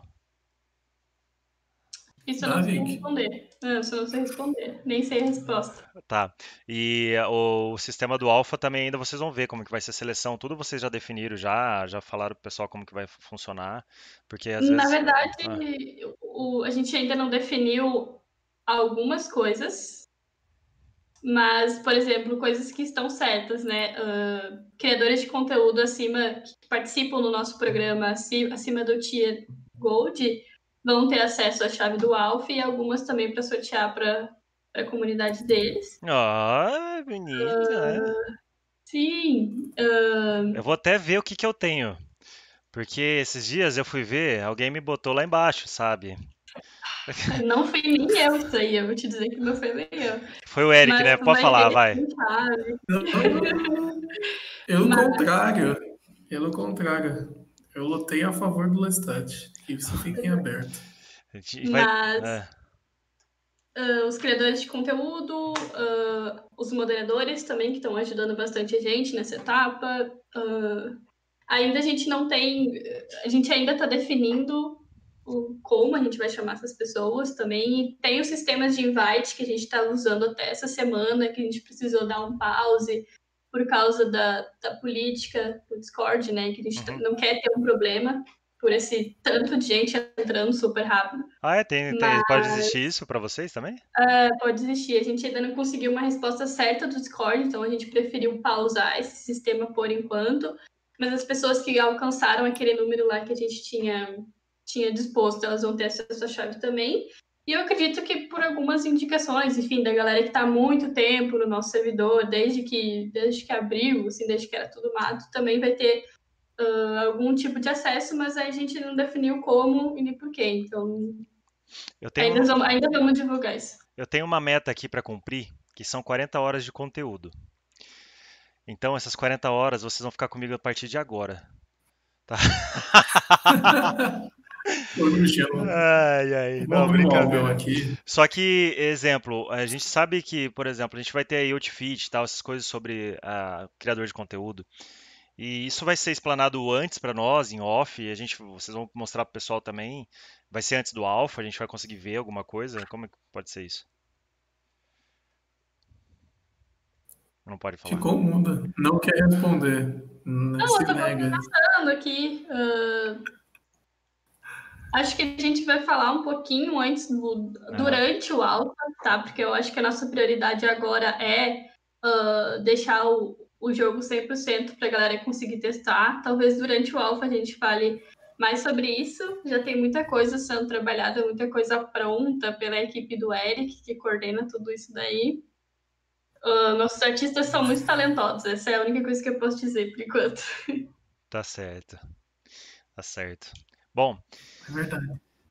É, de qualquer forma, a gente vai. É, você tem alguma coisa para falar, Eric ou Vicky, que ainda. Agora a gente quer um spoiler de verdade. Agora a gente quer, né? Então. Meu Deus! Um spoiler que, assim. Agora a gente quer um spoiler de verdade né? Um último spoiler pra gente. Ou, ou, ou, vocês podem falar alguma coisa que a gente não falou que é interessante pro jogo de vocês também, tá? O par de spoiler é brincadeira. Mas se vocês quiserem falar alguma coisa que a gente não citou, às vezes eu esqueci de alguma coisa, tal, parte de produção e tudo mais, o chat em peso chamando spoiler. Mas é, o que, que vocês podem falar que acha que vai agregar para vocês? Pode fazer aí, falar o que, que a gente não falou também. Acho que a gente falou de bastante coisa. E acho que mais pra frente a gente vai ter mais coisas também. A partir do alpha a gente vai testar e mostrar o jogo também, né? Uhum. Eu gostaria de dizer que, por mim, uh, o alpha seria com a porteira aberta mesmo, e é isso. Uhum. e, e, eu acho que isso é um detalhe muito interessante. É, tem muita gente pilhada em cima do alpha para saber quando e se vai receber conteúdo antes do alpha, quem vai entrar no alpha, é, etc. Eu vejo que tem muita preocupação em relação a isso e eu fico meio, meio, meio bobo assim, porque nossa intenção, no fim, é trazer muita gente no alfa. Sim, não é, ter, não é ser um alfa restringido é, e aí vai jogar só 13 pessoas e vai ficar por isso mesmo, a gente vai fechar e nunca mais vai, vai, vai falar disso depois, meses depois vai reaparecer com beta e não sei o que. A gente está muito aberto à comunidade, a gente sempre foi assim desde o começo do Discord. E a gente vai ter inúmeros métodos de todo tipo de jogador é, ter alcance, alcançar o alfa. Como a Vicky mencionou, tem os criadores de conteúdo, tem, os, tem a galera que está moderando o, o Down, tem a galera que está ajudando toda hora lá, respondendo a comunidade, criando é, conteúdo por fora, com wiki, fansite. Uh, teve um cara que fez uma spreadsheet no, no Excel contendo todas as arquiteturas. Eita, buguei. Todos os, os arquétipos. Uhum. Exato. E, e, foi um trabalho sensacional, tipo, realmente muito top. A gente está vendo de pegar isso, em inglês e disponibilizar para disponibilizar para todo mundo também. É, então, assim, a gente releva muito essa galera que está interagindo no Discord, que está contribuindo positivamente para o projeto. De todas as formas, a gente está olhando tudo isso e tudo isso vai ser considerado, sim, para trazer para o Alpha. Com certeza. E porque não é nosso interesse ficar jogando migalhinha e ficar, ó, oh, oh, oh, olha só, esse aqui pode, esse aqui não e tchau, sabe? Isso não, não é nosso interesse. É... Então, a nossa maior restrição, na verdade, para o alfa, esse primeiro alfa, é sobre a quantidade de pessoas. Né, primeiro servidor. A ideia, a ideia é essa, mas como não? É. A ideia é essa, explodir o servidor, tá ligado? Mas a nossa, a nossa, acho que a maior restrição que a gente tem é de que forma a gente vai tornar viável uh, receber esses feedbacks e aplicar esses feedbacks, né, analisar, e, enfim, conseguir aplicar uh, esses bugs que vão ser descobertos, de que forma a gente vai conseguir implementar, melhorar isso dentro do jogo. Então, é mais sobre o tamanho da nossa equipe uh, e o tempo hábil que a gente teria para fazer todos esse, esse tipo de esse tipo de, de, de, melhoria do que uma quantidade mínima ou ou vejo muita gente falando também de alfa só para convidados e tudo mais. A gente quer expandir para todo mundo, mas a gente também tem que pensar na, na parte na prática, né? Como a gente uhum. vai fazer isso? Quantos feedbacks a gente consegue receber? Quantos feedbacks a gente consegue uh, analisar e aplicar em tempo hábil na equipe que a gente tem agora, né? Então, uh, é isso que o Eric falou, com certeza. A gente não quer uh, vetar ninguém nunca, mas também tem essa parte de dentro do, do nosso estúdio, né? Isso é verdade, porque tem, tem, um, tem um ponto a se considerar, que é assim, digamos que uh, a gente chega a um ponto que o alfa está aberto e está 15 mil pessoas testando o alfa. É, e aí todas elas dão feedback. Muitas delas não vão ter passado por aquela aquela introduzida do Discord, aquela, aquele senso de comunidade muitas vezes, e vão extrapolar muitas vezes no feedback, às vezes um feedback crítico demais, um feedback que a gente tem que filtrar, muitas vezes a raiva que alguém está passando para pegar o, o, ponto que ela quer realmente passar para a gente.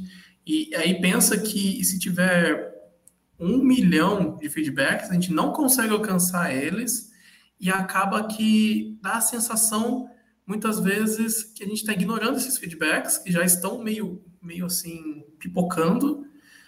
E aí também acaba, aí acaba passando um aspecto negativo do alfa, um aspecto negativo da empresa, e a gente não quer isso também. Então, mesmo, mesmo da mesma forma, como a Vic falou, é, que a gente não quer restringir, a gente também não quer perder a mão.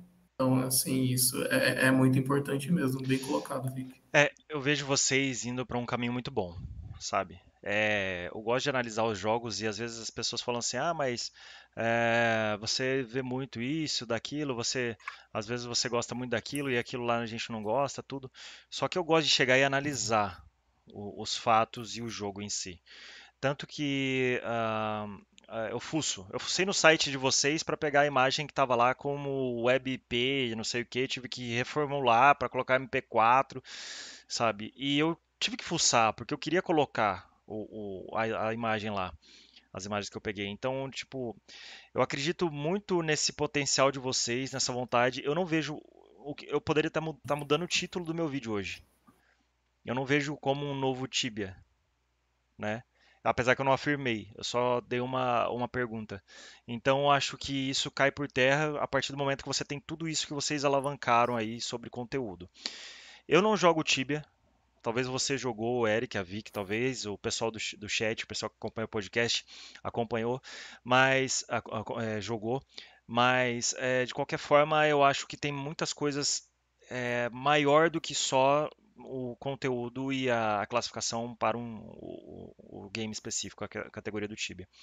Então acho que puxa bastante o Arcade, puxa bastante o Albion, puxa bastante outros jogos que vocês citaram. Então tem bastante inspirações legais, interessantes para ter um game fera. E pelo que eu estou vendo, vocês também estão colocando aí tudo na transparência e, e colocando, é, como é que fala? Aquilo que você gosta de jogar, você desenvolvedor gosta de jogar e aquilo que as pessoas é, particularmente vão se interessar daqui para frente, sabe?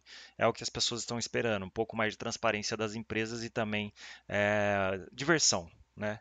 É, mas é diversão, entendeu?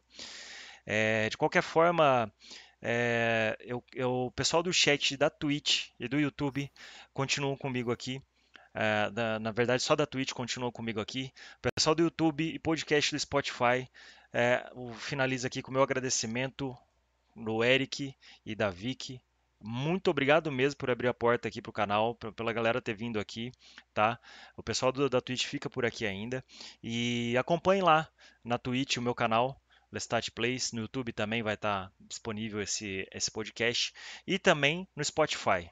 tá? Para quem está ouvindo pelo Spotify, é muito interessante a gente agregar é, valor e conteúdo assim em outros lugares aí. Valeu, Eric!